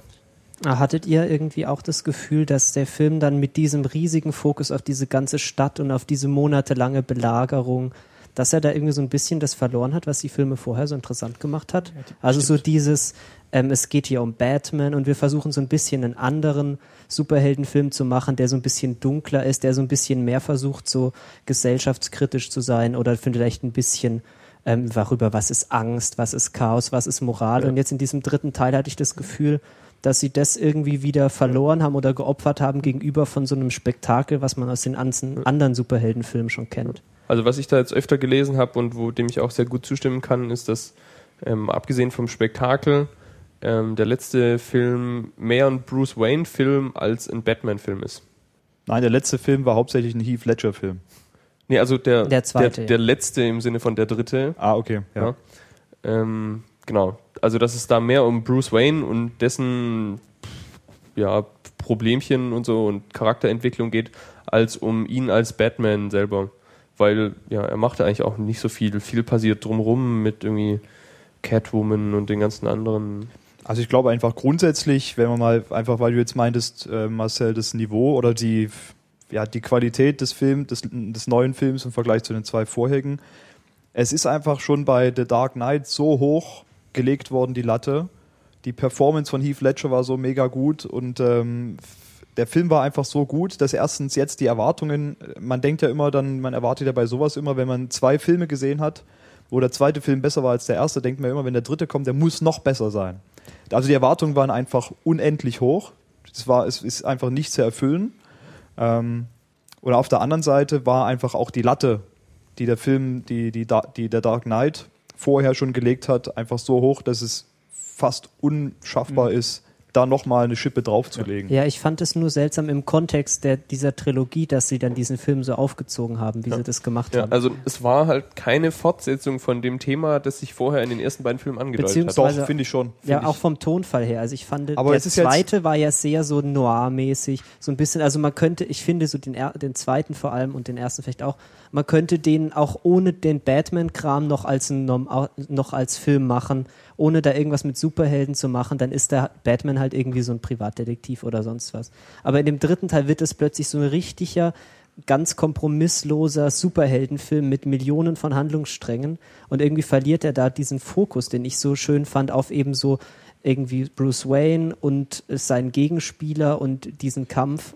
Und jetzt geht es plötzlich um die ganze Stadt und um die ganze Gesellschaft. Ja, aber das ist ja eben alles. auch genau das, dass wir ja, dass wir ja als Zuschauer ähm, eine Steigerung erwarten und dass natürlich auch die Filmemacher auch eine Steigerung machen wollen. Und zwar nicht nur bei dieser Story und bei diesem, äh, bei diesem ganzen gesellschaftskritischen, sondern natürlich auch bei der Action.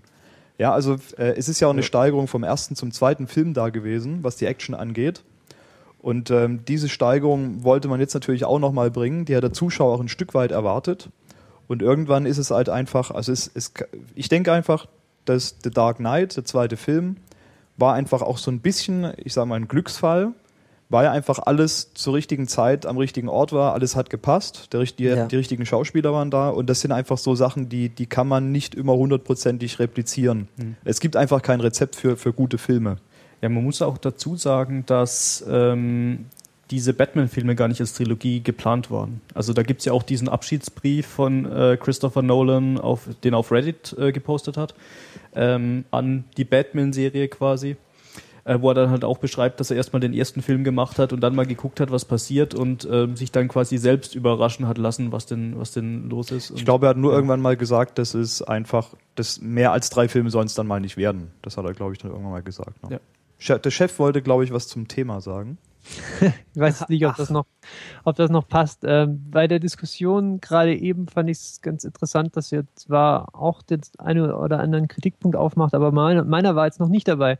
Und meiner war, dass man ähm, für den dritten Teil wesentlich mehr Prämissen oder, oder irgendwelche, wie soll ich sagen, äh, irgendwelche Behauptungen als gegeben akzeptieren musste, um sozusagen überhaupt mit diesem Film mitzukommen. Das hat mich eigentlich am meisten gestört. Ja, also diesen, diesen gebrochenen Bruce Wayne am Anfang, den fand ich anders als Lukas es, glaube ich, als interessant bezeichnet hatte, ziemlich schwierig äh, irgendwie. Also- Inwiefern schwierig? Also ich fand es nicht besonders gut, aber interessant. Es ist schon schwierig zu akzeptieren, dass der Superheld nicht super ist. Äh, Aber Batman ist ja nie das, das wäre sozusagen, das wäre sozusagen die, die, die einfache Erklärung. Ja, ich gehe in einen Batman-Film und gucke mir die ersten 25 Minuten erstmal einen Typ an, wie er am Stock geht. Ja, ähm, das ist aber, glaube ich, nicht meine Kritik. Meine Kritik ist, dass, dass das mehr so sichtbar ein, ein Story-Vehikel war, als irgendetwas, was ich jetzt beispielsweise aus dem Setup des zweiten Teils ergeben hätte. Das geht dann aber leider halt auch gerade so weiter, ja, mit diesem sichersten Gefängnis der Welt, in dem es keine Wachen gibt. Ah, Äh, wir dann sprechen jetzt über Plottlöcher, da kann ich Dann gut geht's- einsteigen. Dann geht's weiter mit 3000 Polizisten unter der Stadt, die äh, drei Monate lang Däumchen drehen. Ja, also man muss, raus- man muss Ja, eine, eine, eine übermäßig hohe, hohe Zahl von, sagen wir mal, Story-Wendungen oder Story-Fakten einfach akzeptieren, bevor man mit dem Film klarkommt. Und ich kann mich nicht erinnern, dass es im ersten oder im zweiten Teil äh, auch nur annähernd diese Dichte äh, von, von, sagen wir mal, offensichtlichen Story-Vehikeln gibt, die äh, sich eigentlich aus der Handlung nicht herleiten lassen. Ja, wie gesagt, das ist das, was ich damit meine, auch unter anderem auch wenn ich sage, das ist ein richtiger normaler Superheldenfilm. Es sind sehr viele Sachen, die muss man, man muss sich zurücklehnen und das irgendwie einfach so alles hinnehmen und halt mal versuchen, nicht so sehr drüber nachzudenken, weil, weil, also der Plot ist irgendwie an jeder Ecke völlig fragwürdig.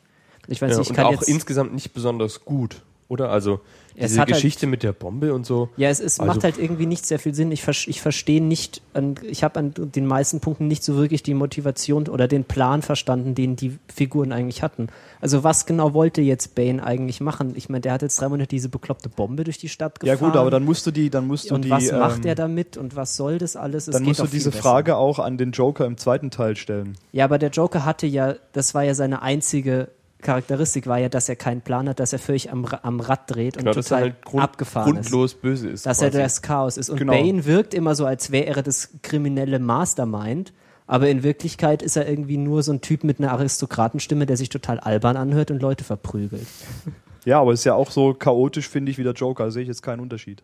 Nein, nein, das ähm, war tatsächlich so, dass ja eine, eine Idee gegeben wurde, ja, ähm, was, was dieser Bane jetzt äh, versucht hat. Ich, ich wünschte, ich, ich hätte es mir nochmal äh, zusammenschreiben können vorher. Ja, er wollte die es Stadt nämlich- irgendwie die falsche Hoffnung geben und Ja. es dann Bruce Wayne zeigen, wie er in seinem netten kleinen Gefängnis da sitzt, was irgendwie das freundlichste Ja, Gefängnis der Welt ist. Ähm, und da dann. er kriegt seinen Rücken gefixt von irgendeinem Typen, der ihm äh, Nein, der wird ja dafür ins, ins. Kreuz prügelt.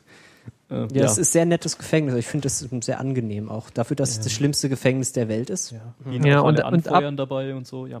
Und abseits von diesem Batman-Bezug gibt's ja dann einfach noch, noch so diese Story über, ja, ich weiß nicht, diesen Punkt, den sie da noch versuchen zu machen über die Über Anarchie Occupy. und ja, genau, und dann kommen wir da auch noch rein. Ja. Aber das jetzt noch, also Krude ist echt das, das, das Kleinste, was mir da einfällt. Und Ja, bevor, also- bevor wir jetzt dann gleich noch in, in, in, in die nächste Stunde reinrenten über den Film, es ist immer noch ein sehr, sehr guter Film, aber es ist äh, auch, also für mich definitiv der schwierigste von diesen dreien. Und ich wünschte, sie hätten es nicht auf diese riesige Ebene gezogen, die offensichtlich das Drehbuch nicht mehr stemmen konnte. Das äh, ist leider so ein bisschen das, das Fazit, das ich ziehen muss aus diesem dritten Teil. Ja, Aber das würde ich jetzt auch so unterschreiben. Ich glaube, hat noch jemand letzte Worte, weil dann können wir Nee, weitermachen. kann ich auch so unterschreiben. Also war ein guter Film an sich, verglichen mit anderen Filmen, aber verglichen mit den beiden Vorgängern schwierig. Ja. Aber ich fand es insgesamt ein gelungenes Ende. So, also, oder ein gelungener, also man, hätte, gelungener man, hätte das, man hätte das viel, viel schlimmer machen Sag können. mal, so ein würdiger Ausstieg für Batman. Oder für Wie, Christopher wie, Nolan. fand, wie fandet ihr das Ende, ohne jetzt zu viel zu spoilern? Aber auch das okay. fand ich sehr nett. also ich glaube, für die Spoilerwarnung ist es jetzt echt zu spät. Aber wenn ihr jetzt Den den Film hat Film, nicht gesehen gesehen. habt, dann habt ihr echt verloren. Das Ende finde ich ganz nett. Also ist, ich finde es besser als immer dieses zwanghaft, äh, es muss dunkel ausgehen. Äh. Ja. Ja. Gut, aber ich meine, dieses Setup von, naja, ich sag's jetzt einfach mal Spoiler, also, äh, ja, Michael Caine kann das halt auch sowas. Ne? Ist naja, das meinte ich nicht, aber dieses Setup von Robin zum, Ach so, das, ja, das schreit halt nach Reboot. also Punkt eins, ja. Ja. genau, Punkt eins Robin, Punkt zwei nächster Batman, also, oh, musste das denn sein? Also, jetzt hat er, jetzt hat er schon einen Abschiedsbrief geschrieben und dann hä- muss er sich irgendwie zwangsläufig noch ein, noch ein Hintertürchen offen halten, weil es Na, mit- also ich, falls es mit seinen anderen an, dass der doch nicht wurde er dazu läuft. verpflichtet, dass er das macht, damit jemand anders dann die Filme macht. Nein, ich denke auch ganz einfach, das gehört auch, also ich, für mich scheint es so ein bisschen auch zu der Tradition einfach zu gehören, weil diese ganze Comic-Helden-Geschichten Die haben hören ja ja nie immer, auf, das genau, es gibt einfach nie ein wirkliches Ende.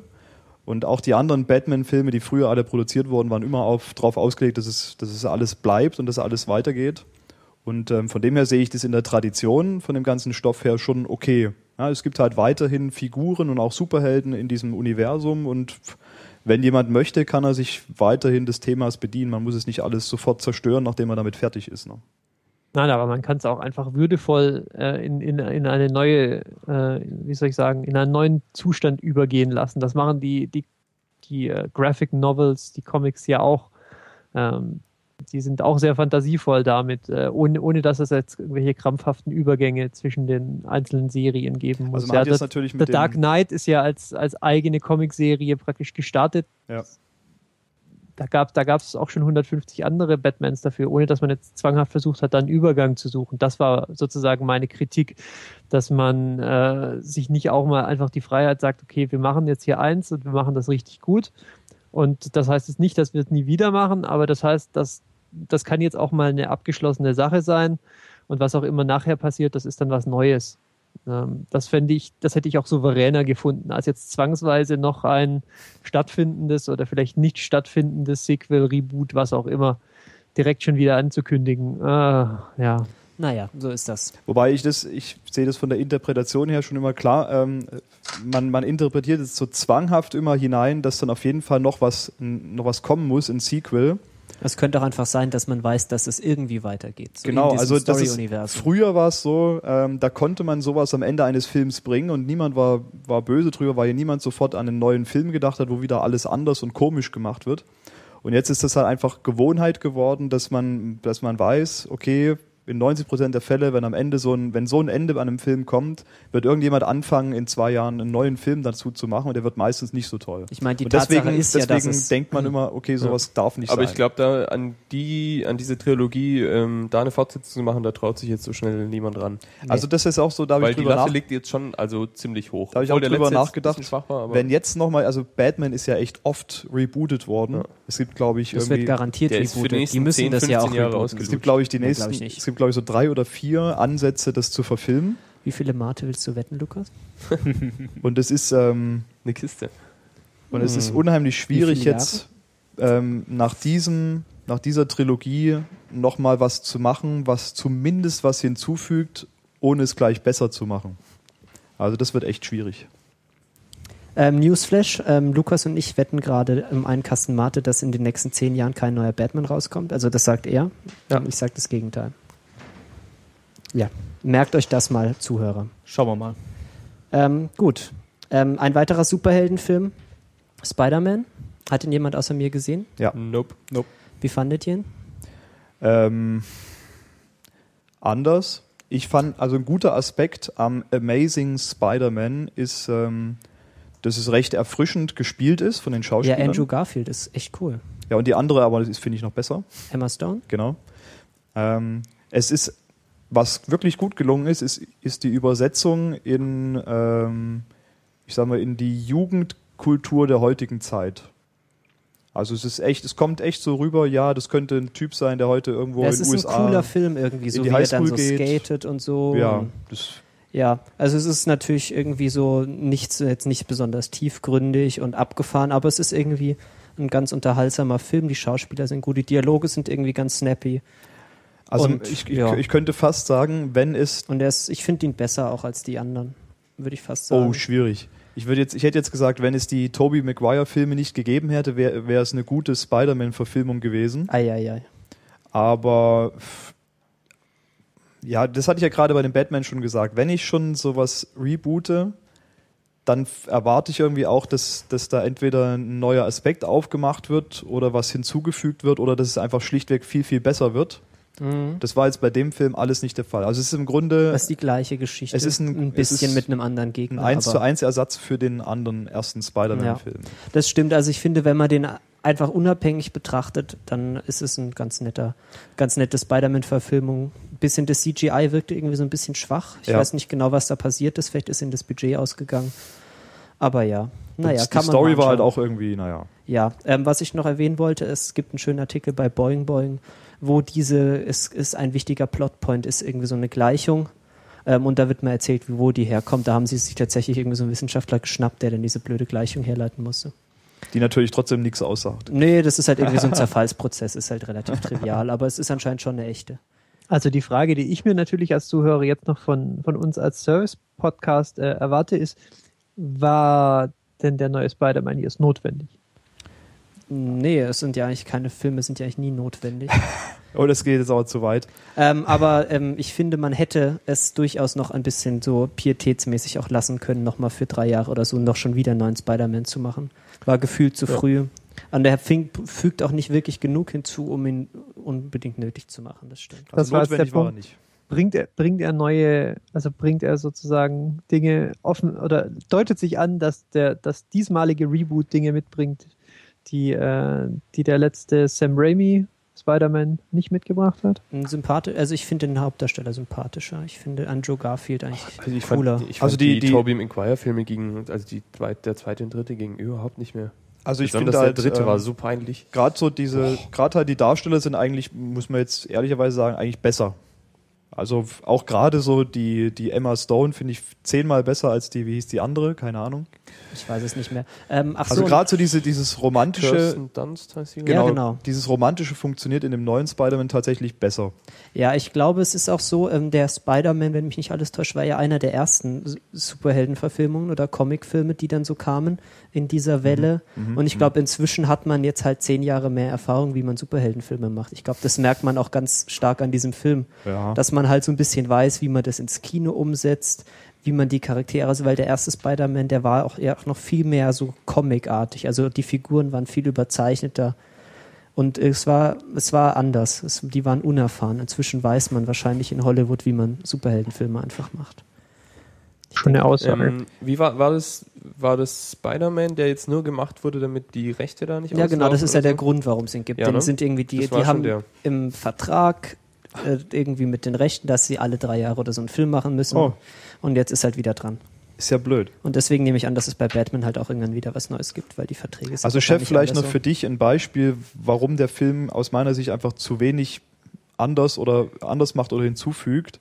Ähm, es ist einfach, einfach vom, gerade vom Setup. Am Anfang beim Spider-Man im ersten Film ist ja immer hier, da stirbt irgendwie der Onkel oder sowas. Und dann läuft er in diese Firma rein und wird von einer Spinne ge- gebissen und bekommt dann die Superkräfte Andersrum. oder so. Ähm, diese, dieser Teil, dieser erste Teil des Films, der beim ersten Spider-Man-Film schon war, ist eigentlich fast eins zu eins beim neuen Spider-Man-Film auch so. Also da wurde nicht substanziell geändert. Da hätte ich jetzt schon erwartet, dass er, dass man zum Beispiel sich irgendwie zum Beispiel was Neues ausdenkt, wie, wie er diese Superkräfte bekommt.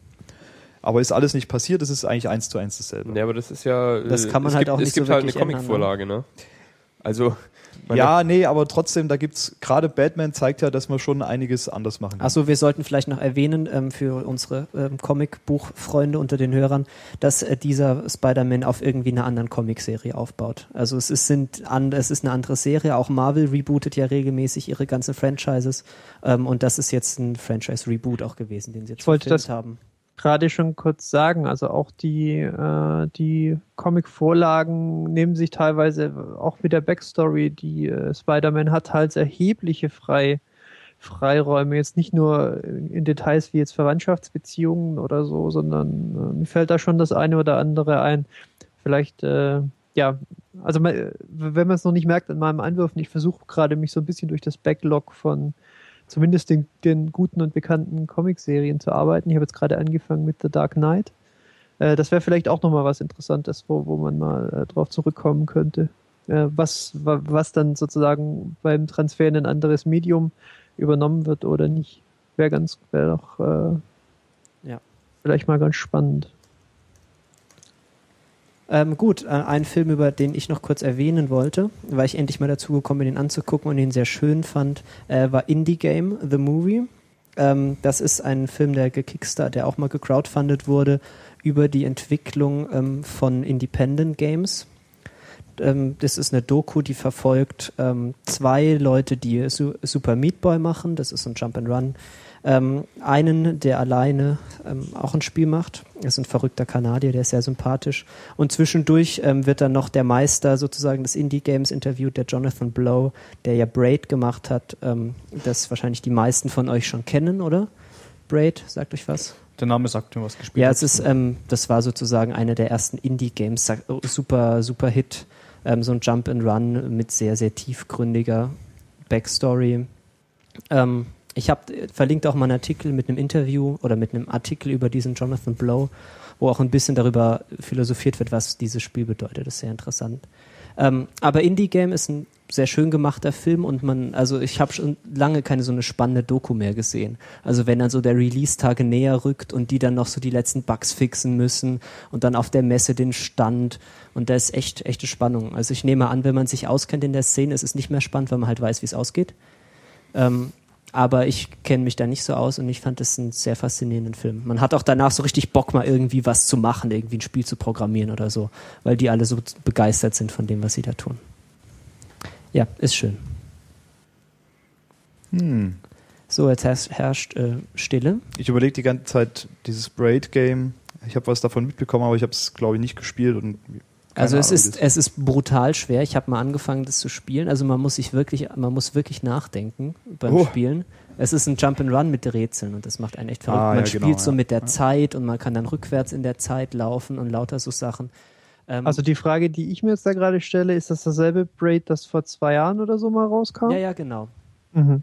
Das ist schon ein bisschen her und der wird dann immer so interviewt als halt einer, der es halt geschafft hat. Und Okay. das ist auch ein sehr faszinierender, er ist ein faszinierender Typ einfach. Wie gesagt, lest mal diesen Artikel, den ich da verlinkt habe, da weiß man dann so ein bisschen mehr, was ihn dazu auch gebracht hat, dieses Spiel zu machen. Genau, ähm, so, über was reden wir jetzt? Ähm, ja, werfen wir doch mal einen Blick in das Themenpad.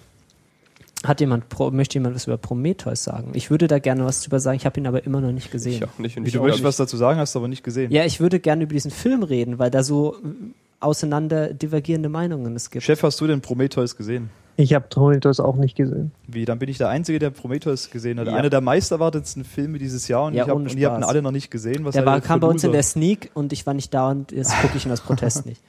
Ja, ich habe gehört, er soll einfach nicht so gut sein. Deswegen gucke ich nicht. Ja, Es ich ist auf jeden Fall ein guter Film. Ähm, aber ist natürlich das Schwierige an der Bewertung oder an, der, an dem ganzen Thema ist natürlich die Einordnung in das Alien-Universum. Ja, das ist, und das war ja auch die Schwierigkeit für die Filmemacher selber. Erst wollten sie, dann wollten sie nicht so richtig und am Ende mussten sie aber doch so ein bisschen. Aber wenn ihr das nicht gesehen habt, dann können wir natürlich nicht drüber Nee, reden. das schieben wir mal. Es ist jetzt eh schon zu spät, um da zeitnah drüber zu reden. Ja. Läuft uns ja nicht davon. Ähm, trotzdem habe ich hier mal verlinkt, ähm, es gibt eigentlich ein ganz gutes Review ähm, bei den fünf Filmfreunden und da ist es schon recht gut zusammengefasst, ähm, was man, aber ich denke, um das Review zu lesen, da sollte man vorher den Film gesehen haben, um es zu verstehen. Äh, steht aber auch drin, warum es jetzt am Ende dann doch kein schlechter Film ist. Ähm, gut, ähm, was vielleicht noch mal kurz einschieben können, aus äh, Vollständigkeit halber. Wir haben ja schon mal über Carcassonne geredet, unser Lieblingsbrettspiel-Umsetzung für iOS. Ähm, die Coding Monkeys, die es gemacht haben, haben ein neues Spiel gemacht, Lost Cities. Ist so ein nettes Kartenspiel mit irgendwie sehr, sehr einfachen Regeln. Und wenn man anfängt, es gut versuchen, das zu versuchen, das gut zu spielen, wird man ziemlich schnell feststellen, dass es gar nicht so einfach ist.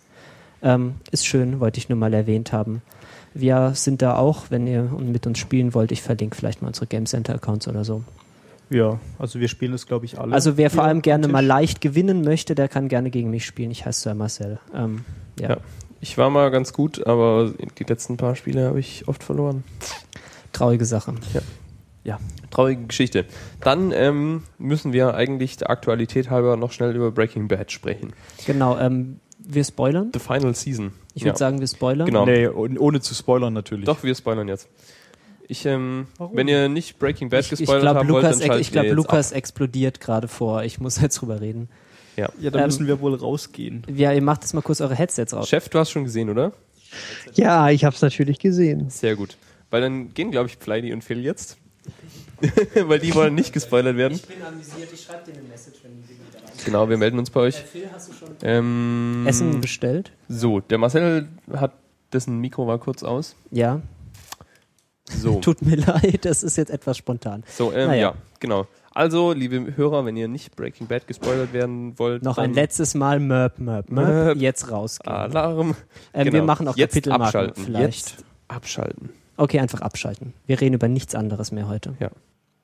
Ähm, also, ähm, okay, äh, Walter White stirbt. Das hat mich ziemlich irritiert. Ja, fast. Naja. Ähm, holy crap. Also Ja, im wahrsten Sinne des Wortes. ey. Krasse zweit, also krasse, krasse erste Staffelhälfte. Ja, Ähm, und äh, das Gemeine ist ja, was? Es dauert zehn März Monate. 2013. Das ist, das ist, glaube ich, wirklich das Schon? Schockierendste Das ist ja an der ganzen bald schon. Staffel. Ja. Ja, ich habe Ah. schon diesen großen roten Kringel in den Kalender gemacht, Mhm. aber ich weiß nicht, was fällt denen ein? Unverschämtheit. Also holy fuck.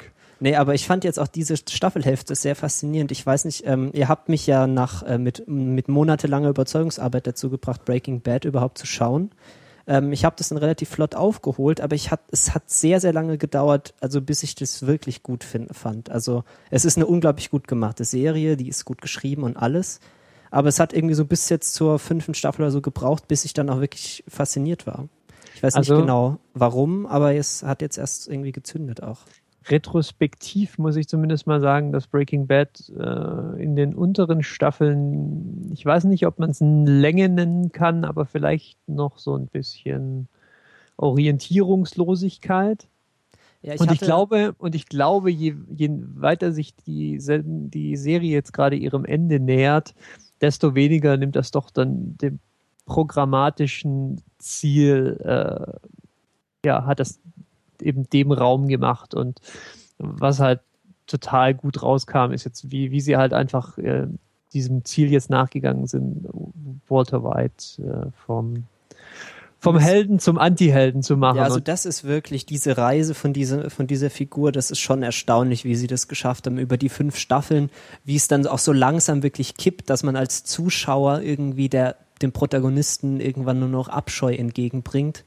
So, ich denke, für viele war dann auch so von der vierten auf der fünften Staffel der Übergang, wo sich dann rausstellt, was er wirklich da angestellt hat mit diesem kleinen Jungen.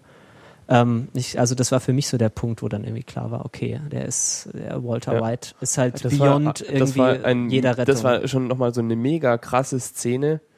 Also so mind blown. Die letzten, das waren die letzten zehn Sekunden oder so der vierten Staffel, Ja. wo nochmal diese äh, Lily of the Valley oder wie Also ich habe das ja, ich, Pflanze ich heißt. hab's ja nicht, ich habe das ja, also ich war mir nicht hundertprozentig sicher, dass das wirklich so ist bis jetzt zur ersten Staffel, äh, bis zur fünften Staffel. Und dann war ich echt mitgenommen, dass er das wirklich gemacht Ja, hat. also man, man weiß es nicht so sicher, aber die Andeutung ist schon hart, ne, wo dann einfach Ja. diese Pflanze da steht.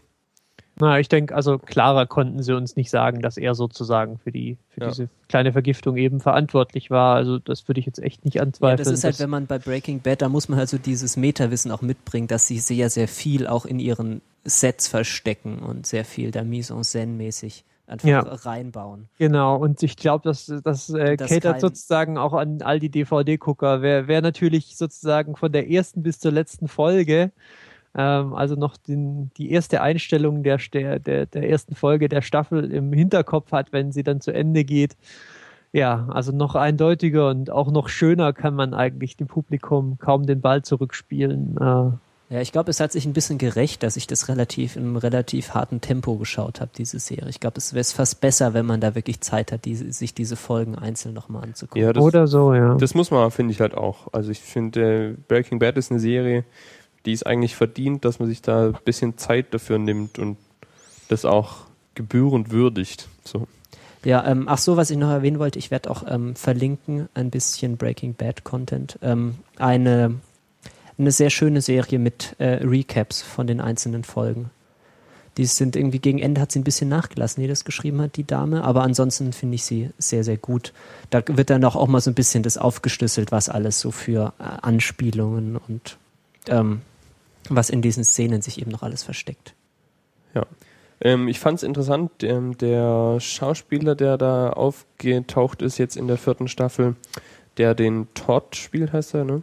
Ja, Ähm, der begegnet mir gerade ständig so. Also ich der hat vielleicht gerade einen guten, guten Moment. Ja, der scheint einfach. einen guten Lauf zu haben. Weil ich habe den jetzt in mehreren Filmen gesehen. Und Sekunde, ich suche gerade mal raus. Chess Plemons heißt der. Und gesehen habe ich den, gut, es war jetzt kein so richtig guter Film, aber in Battleship spielt er mit. Und noch irgendwas, was mir jetzt aber nicht einfällt. Egal, nicht so wichtig. Es ist noch nicht so wirklich wichtig, aber ich glaube, es war es wichtig, dass wir da mal kurz drüber geredet haben. Ähm, ja, ach so, wir haben jetzt gar nicht wirklich gespoilert. Ähm, ja, am, in der letzten Szene der fünften Staffel findet Hank halt raus, äh, wer Heisenberg ist. Und ähm, ja, ja. bam. Also ich meine, das ist schon so, dass er, dass es da Klick macht, oder? also das würde ich schon sagen. Also er, also er ist ja kein, er ist ja nicht dumm. Er Ja. ist vielleicht ein bisschen, bisschen seltsam manchmal, aber Ja. dumm ist er ja nicht. Ja, ich habe dann, da fand ich dann zum Beispiel blöd, dass ich das bei mir jetzt wiederum so lang her ist, dass ich die ersten Staffeln gesehen habe, weil ich mich konnte mich an diese Szene, die da referenziert wird, nicht die mehr ist, richtig das gut ist auch eine erinnern. sehr, das ist auch so eine Gänsehautszene gewesen, war dann so, you got me. Und Ja. ich habe auch irgendwo gelesen, es wäre noch krass, es wäre echt noch krasser gewesen, wenn sie einfach mit diesem You got me einfach ausgeblendet ja, hätten. aber was war, ähm, wo, war, wo standen diese Initialen nochmal? Das ist, in dem Buch, ach so, die standen in dem Lab, in diesem Lab-Journal von, von hier, äh, Das dem, ist bei dem dem- da. genau, Gail heißt er, glaube ich. Gail, genau, Gail Bettiker. Ähm, ja, die standen in seinem Buch, dieses Walter White oder halt eben der Walt Whitman, der diese, so heißt doch das Gedicht, äh, so heißt er doch. Ähm, ja, jetzt sind, jetzt ist natürlich die Frage, wie sie jetzt noch acht Folgen, was jetzt in den acht Folgen noch passiert, weil dieser Spannungsbogen so, dass Hank irgendwie Heisenberg hinterherjagt, ist jetzt halt vorbei. Ich nehme mal an, jetzt wird halt es irgendwie sein, ähm, naja, Hank kann ja jetzt nicht wirklich zur Polizei gehen, weil es ist ein bisschen unglaubwürdig, dass er das jetzt rausbekommen hat, dass irgendwie sein Schwieger. Moment, wie ist das Verwandtschaftsverhältnis? Schwibschwager. Schwibschwager. Sein Schwibschwager. Ähm, ja, irgendwie Cr- Criminal Mastermind und mit seinem Geld dann noch äh, seine Behandlung bezahlt hat und Ja. so Späße. ähm, ja, dann wird er ihn wahrscheinlich außerhalb des Gesetzes versuchen zu jagen. Ja, und was ich auch krass fand, ist, ähm, dass halt einfach mal Mike stirbt. Ja, das hat mich zutiefst getroffen. Das ist Ja. mein Lieblingscharakter gewesen, fast. Mit, zusammen mit Gus Fring. Das mich irritiert, aber naja. Ähm, also was schon auch irgendwie für die Qualität der Serie spricht, dass ich mir eigentlich auch alles vorstellen kann, wie sie das Ganze jetzt noch zu Ende bringen, ja, wie Ja, sie die einzelnen Handlungsstränge Ja. zusammenbinden. Ähm, ihr habt es gerade schon äh, eine Spekulation abgegeben. Ich glaube ja, dass es anders läuft. Na dann, nicht zu viel Karten auf den Ähm, Tisch. Aber tja, Tja. also ich weiß gar nicht, ob das viel Sinn macht, da jetzt drüber zu spekulieren. Äh, es ist jedenfalls, puh, es ist ganz selten, dass ich mich mal so auch auf ein Serienfinale gefreut habe, weil es meistens ja so ist, dass eine Serie entweder ihren Zenit bereits überschritten hat, wenn klar ist, dass es äh, jetzt zu Ende geht, oder weil sie sich im Verlauf der Serie eh schon mit so vielen Handlungstwists eigentlich total ins Abseits äh, manövriert haben und beides trifft halt überhaupt nicht zu auf Breaking Bad. es ist gut von- durchdacht. Das ist Ja, erstaunlich. von- Dieser Position aus, wo sie jetzt halt sind, mit dieser Stelle ähm, mit Hank auf, ja, auf dem Klo und äh, sagen wir mal zumindest einer, einem Close-up, ähm, das uns dem Zuschauer sagen soll, dass er jetzt doch eine gute Idee davon hat, was da gerade von sich geht, können sie eigentlich in jede Richtung gehen. Ja, also es können, sie können sozusagen ähm, im März oder April einfach damit einsteigen, dass das Ganze eigentlich so weitergeht, wie es ist, mit dem kleinen Unterschied, dass ähm, Hank vielleicht ein bisschen aufmerksamer ist als jetzt, oder sie können das Ganze natürlich in einen Ja, äh, Spektakel über acht in ein genau in ein Spektakel ausarten lassen und äh, ich könnte noch nicht mal sagen, was mir jetzt lieber wäre. Ich glaube, äh, was auch immer passiert, es ist gut. Wir müssen ja immer noch wissen, warum Walt am Anfang der fünften Staffel dieses Gewehr gekauft hat. Mm, Ja, stimmt. Das hatte ich schon wieder ganz. Ja, ja, es ist, es ist interessant, weil ich überhaupt äh, normalerweise eigentlich relativ, also zumindest ein bisschen gut da bin, bin so Plot-Twists oder irgendwie so ein bisschen den Vorherzusehen. Plot vorherzusagen, weil man hat einfach schon so viel gesehen und irgendwie ist immer ist alles das Gleiche. Aber hier weiß ich weiß überhaupt nicht, was sie mit, was sie mit dem Charakter am Ende anstellen wollen, ob sie ihn umbringen oder ob sie, ob sie, es ist dann so, dass seine ganze Familie tot ist und er daran schuld ist oder was auch immer. Ich weiß es einfach Ja, nicht. und das ist auch also was, was mir jetzt auch nochmal klar geworden ist, während ich ein Interview mit Brian Cranston gehört habe.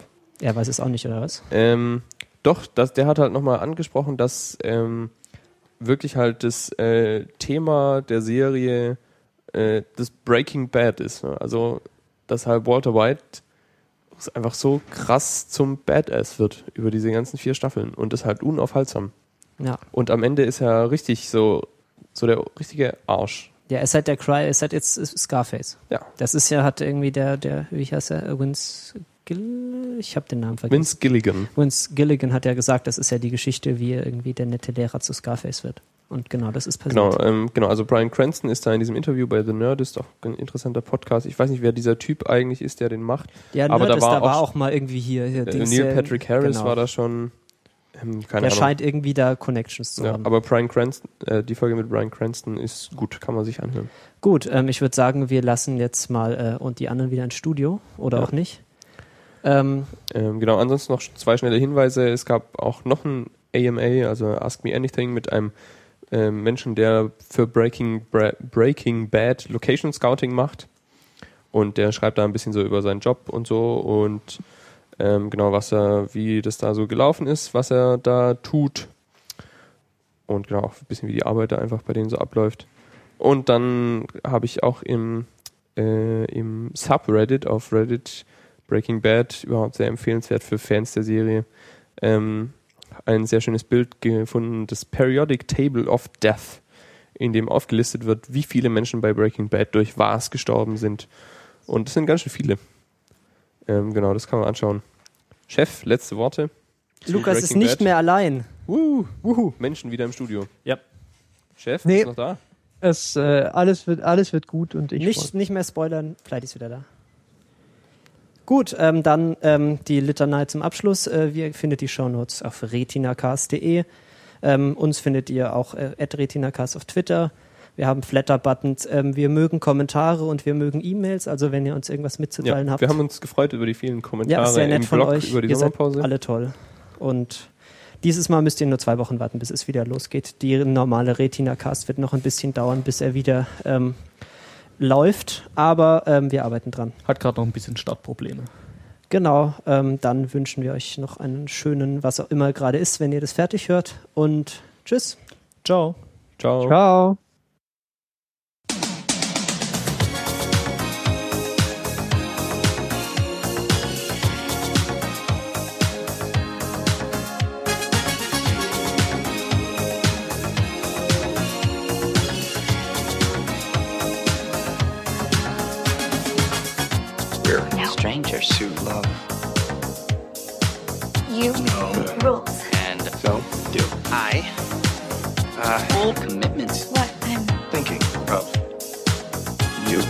Get this from any everything. guy.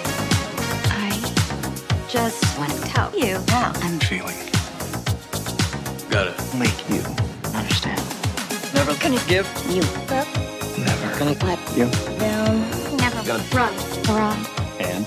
desert, yeah. Never. Gonna make you. cry, never Gonna- say, goodbye. Never. Gonna uh, lie. And?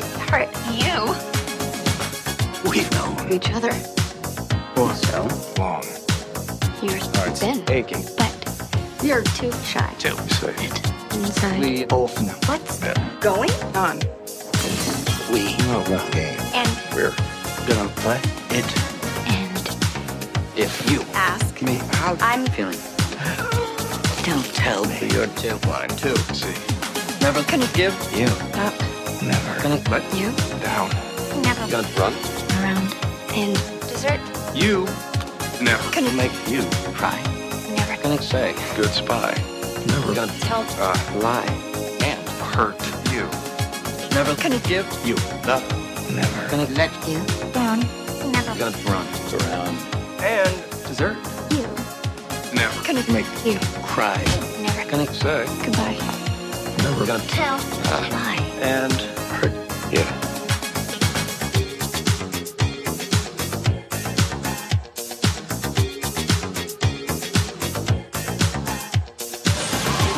Give. Never. Gonna give. never Gonna give. Never Gonna give. We've known each other. for so wrong. You're a hearts been aching, but you're too shy to Say get inside. We both know what's been going on. We No. the game. And We're gonna play. it I just want to tell you. you how I'm feeling.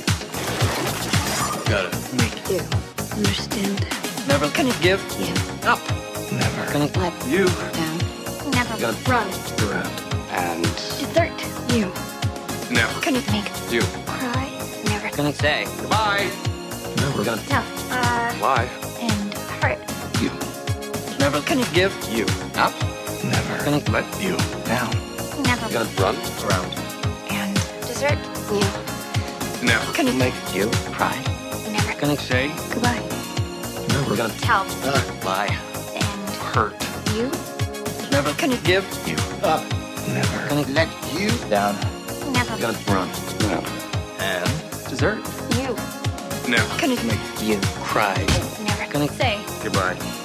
Never gonna tell lie. and hurt. You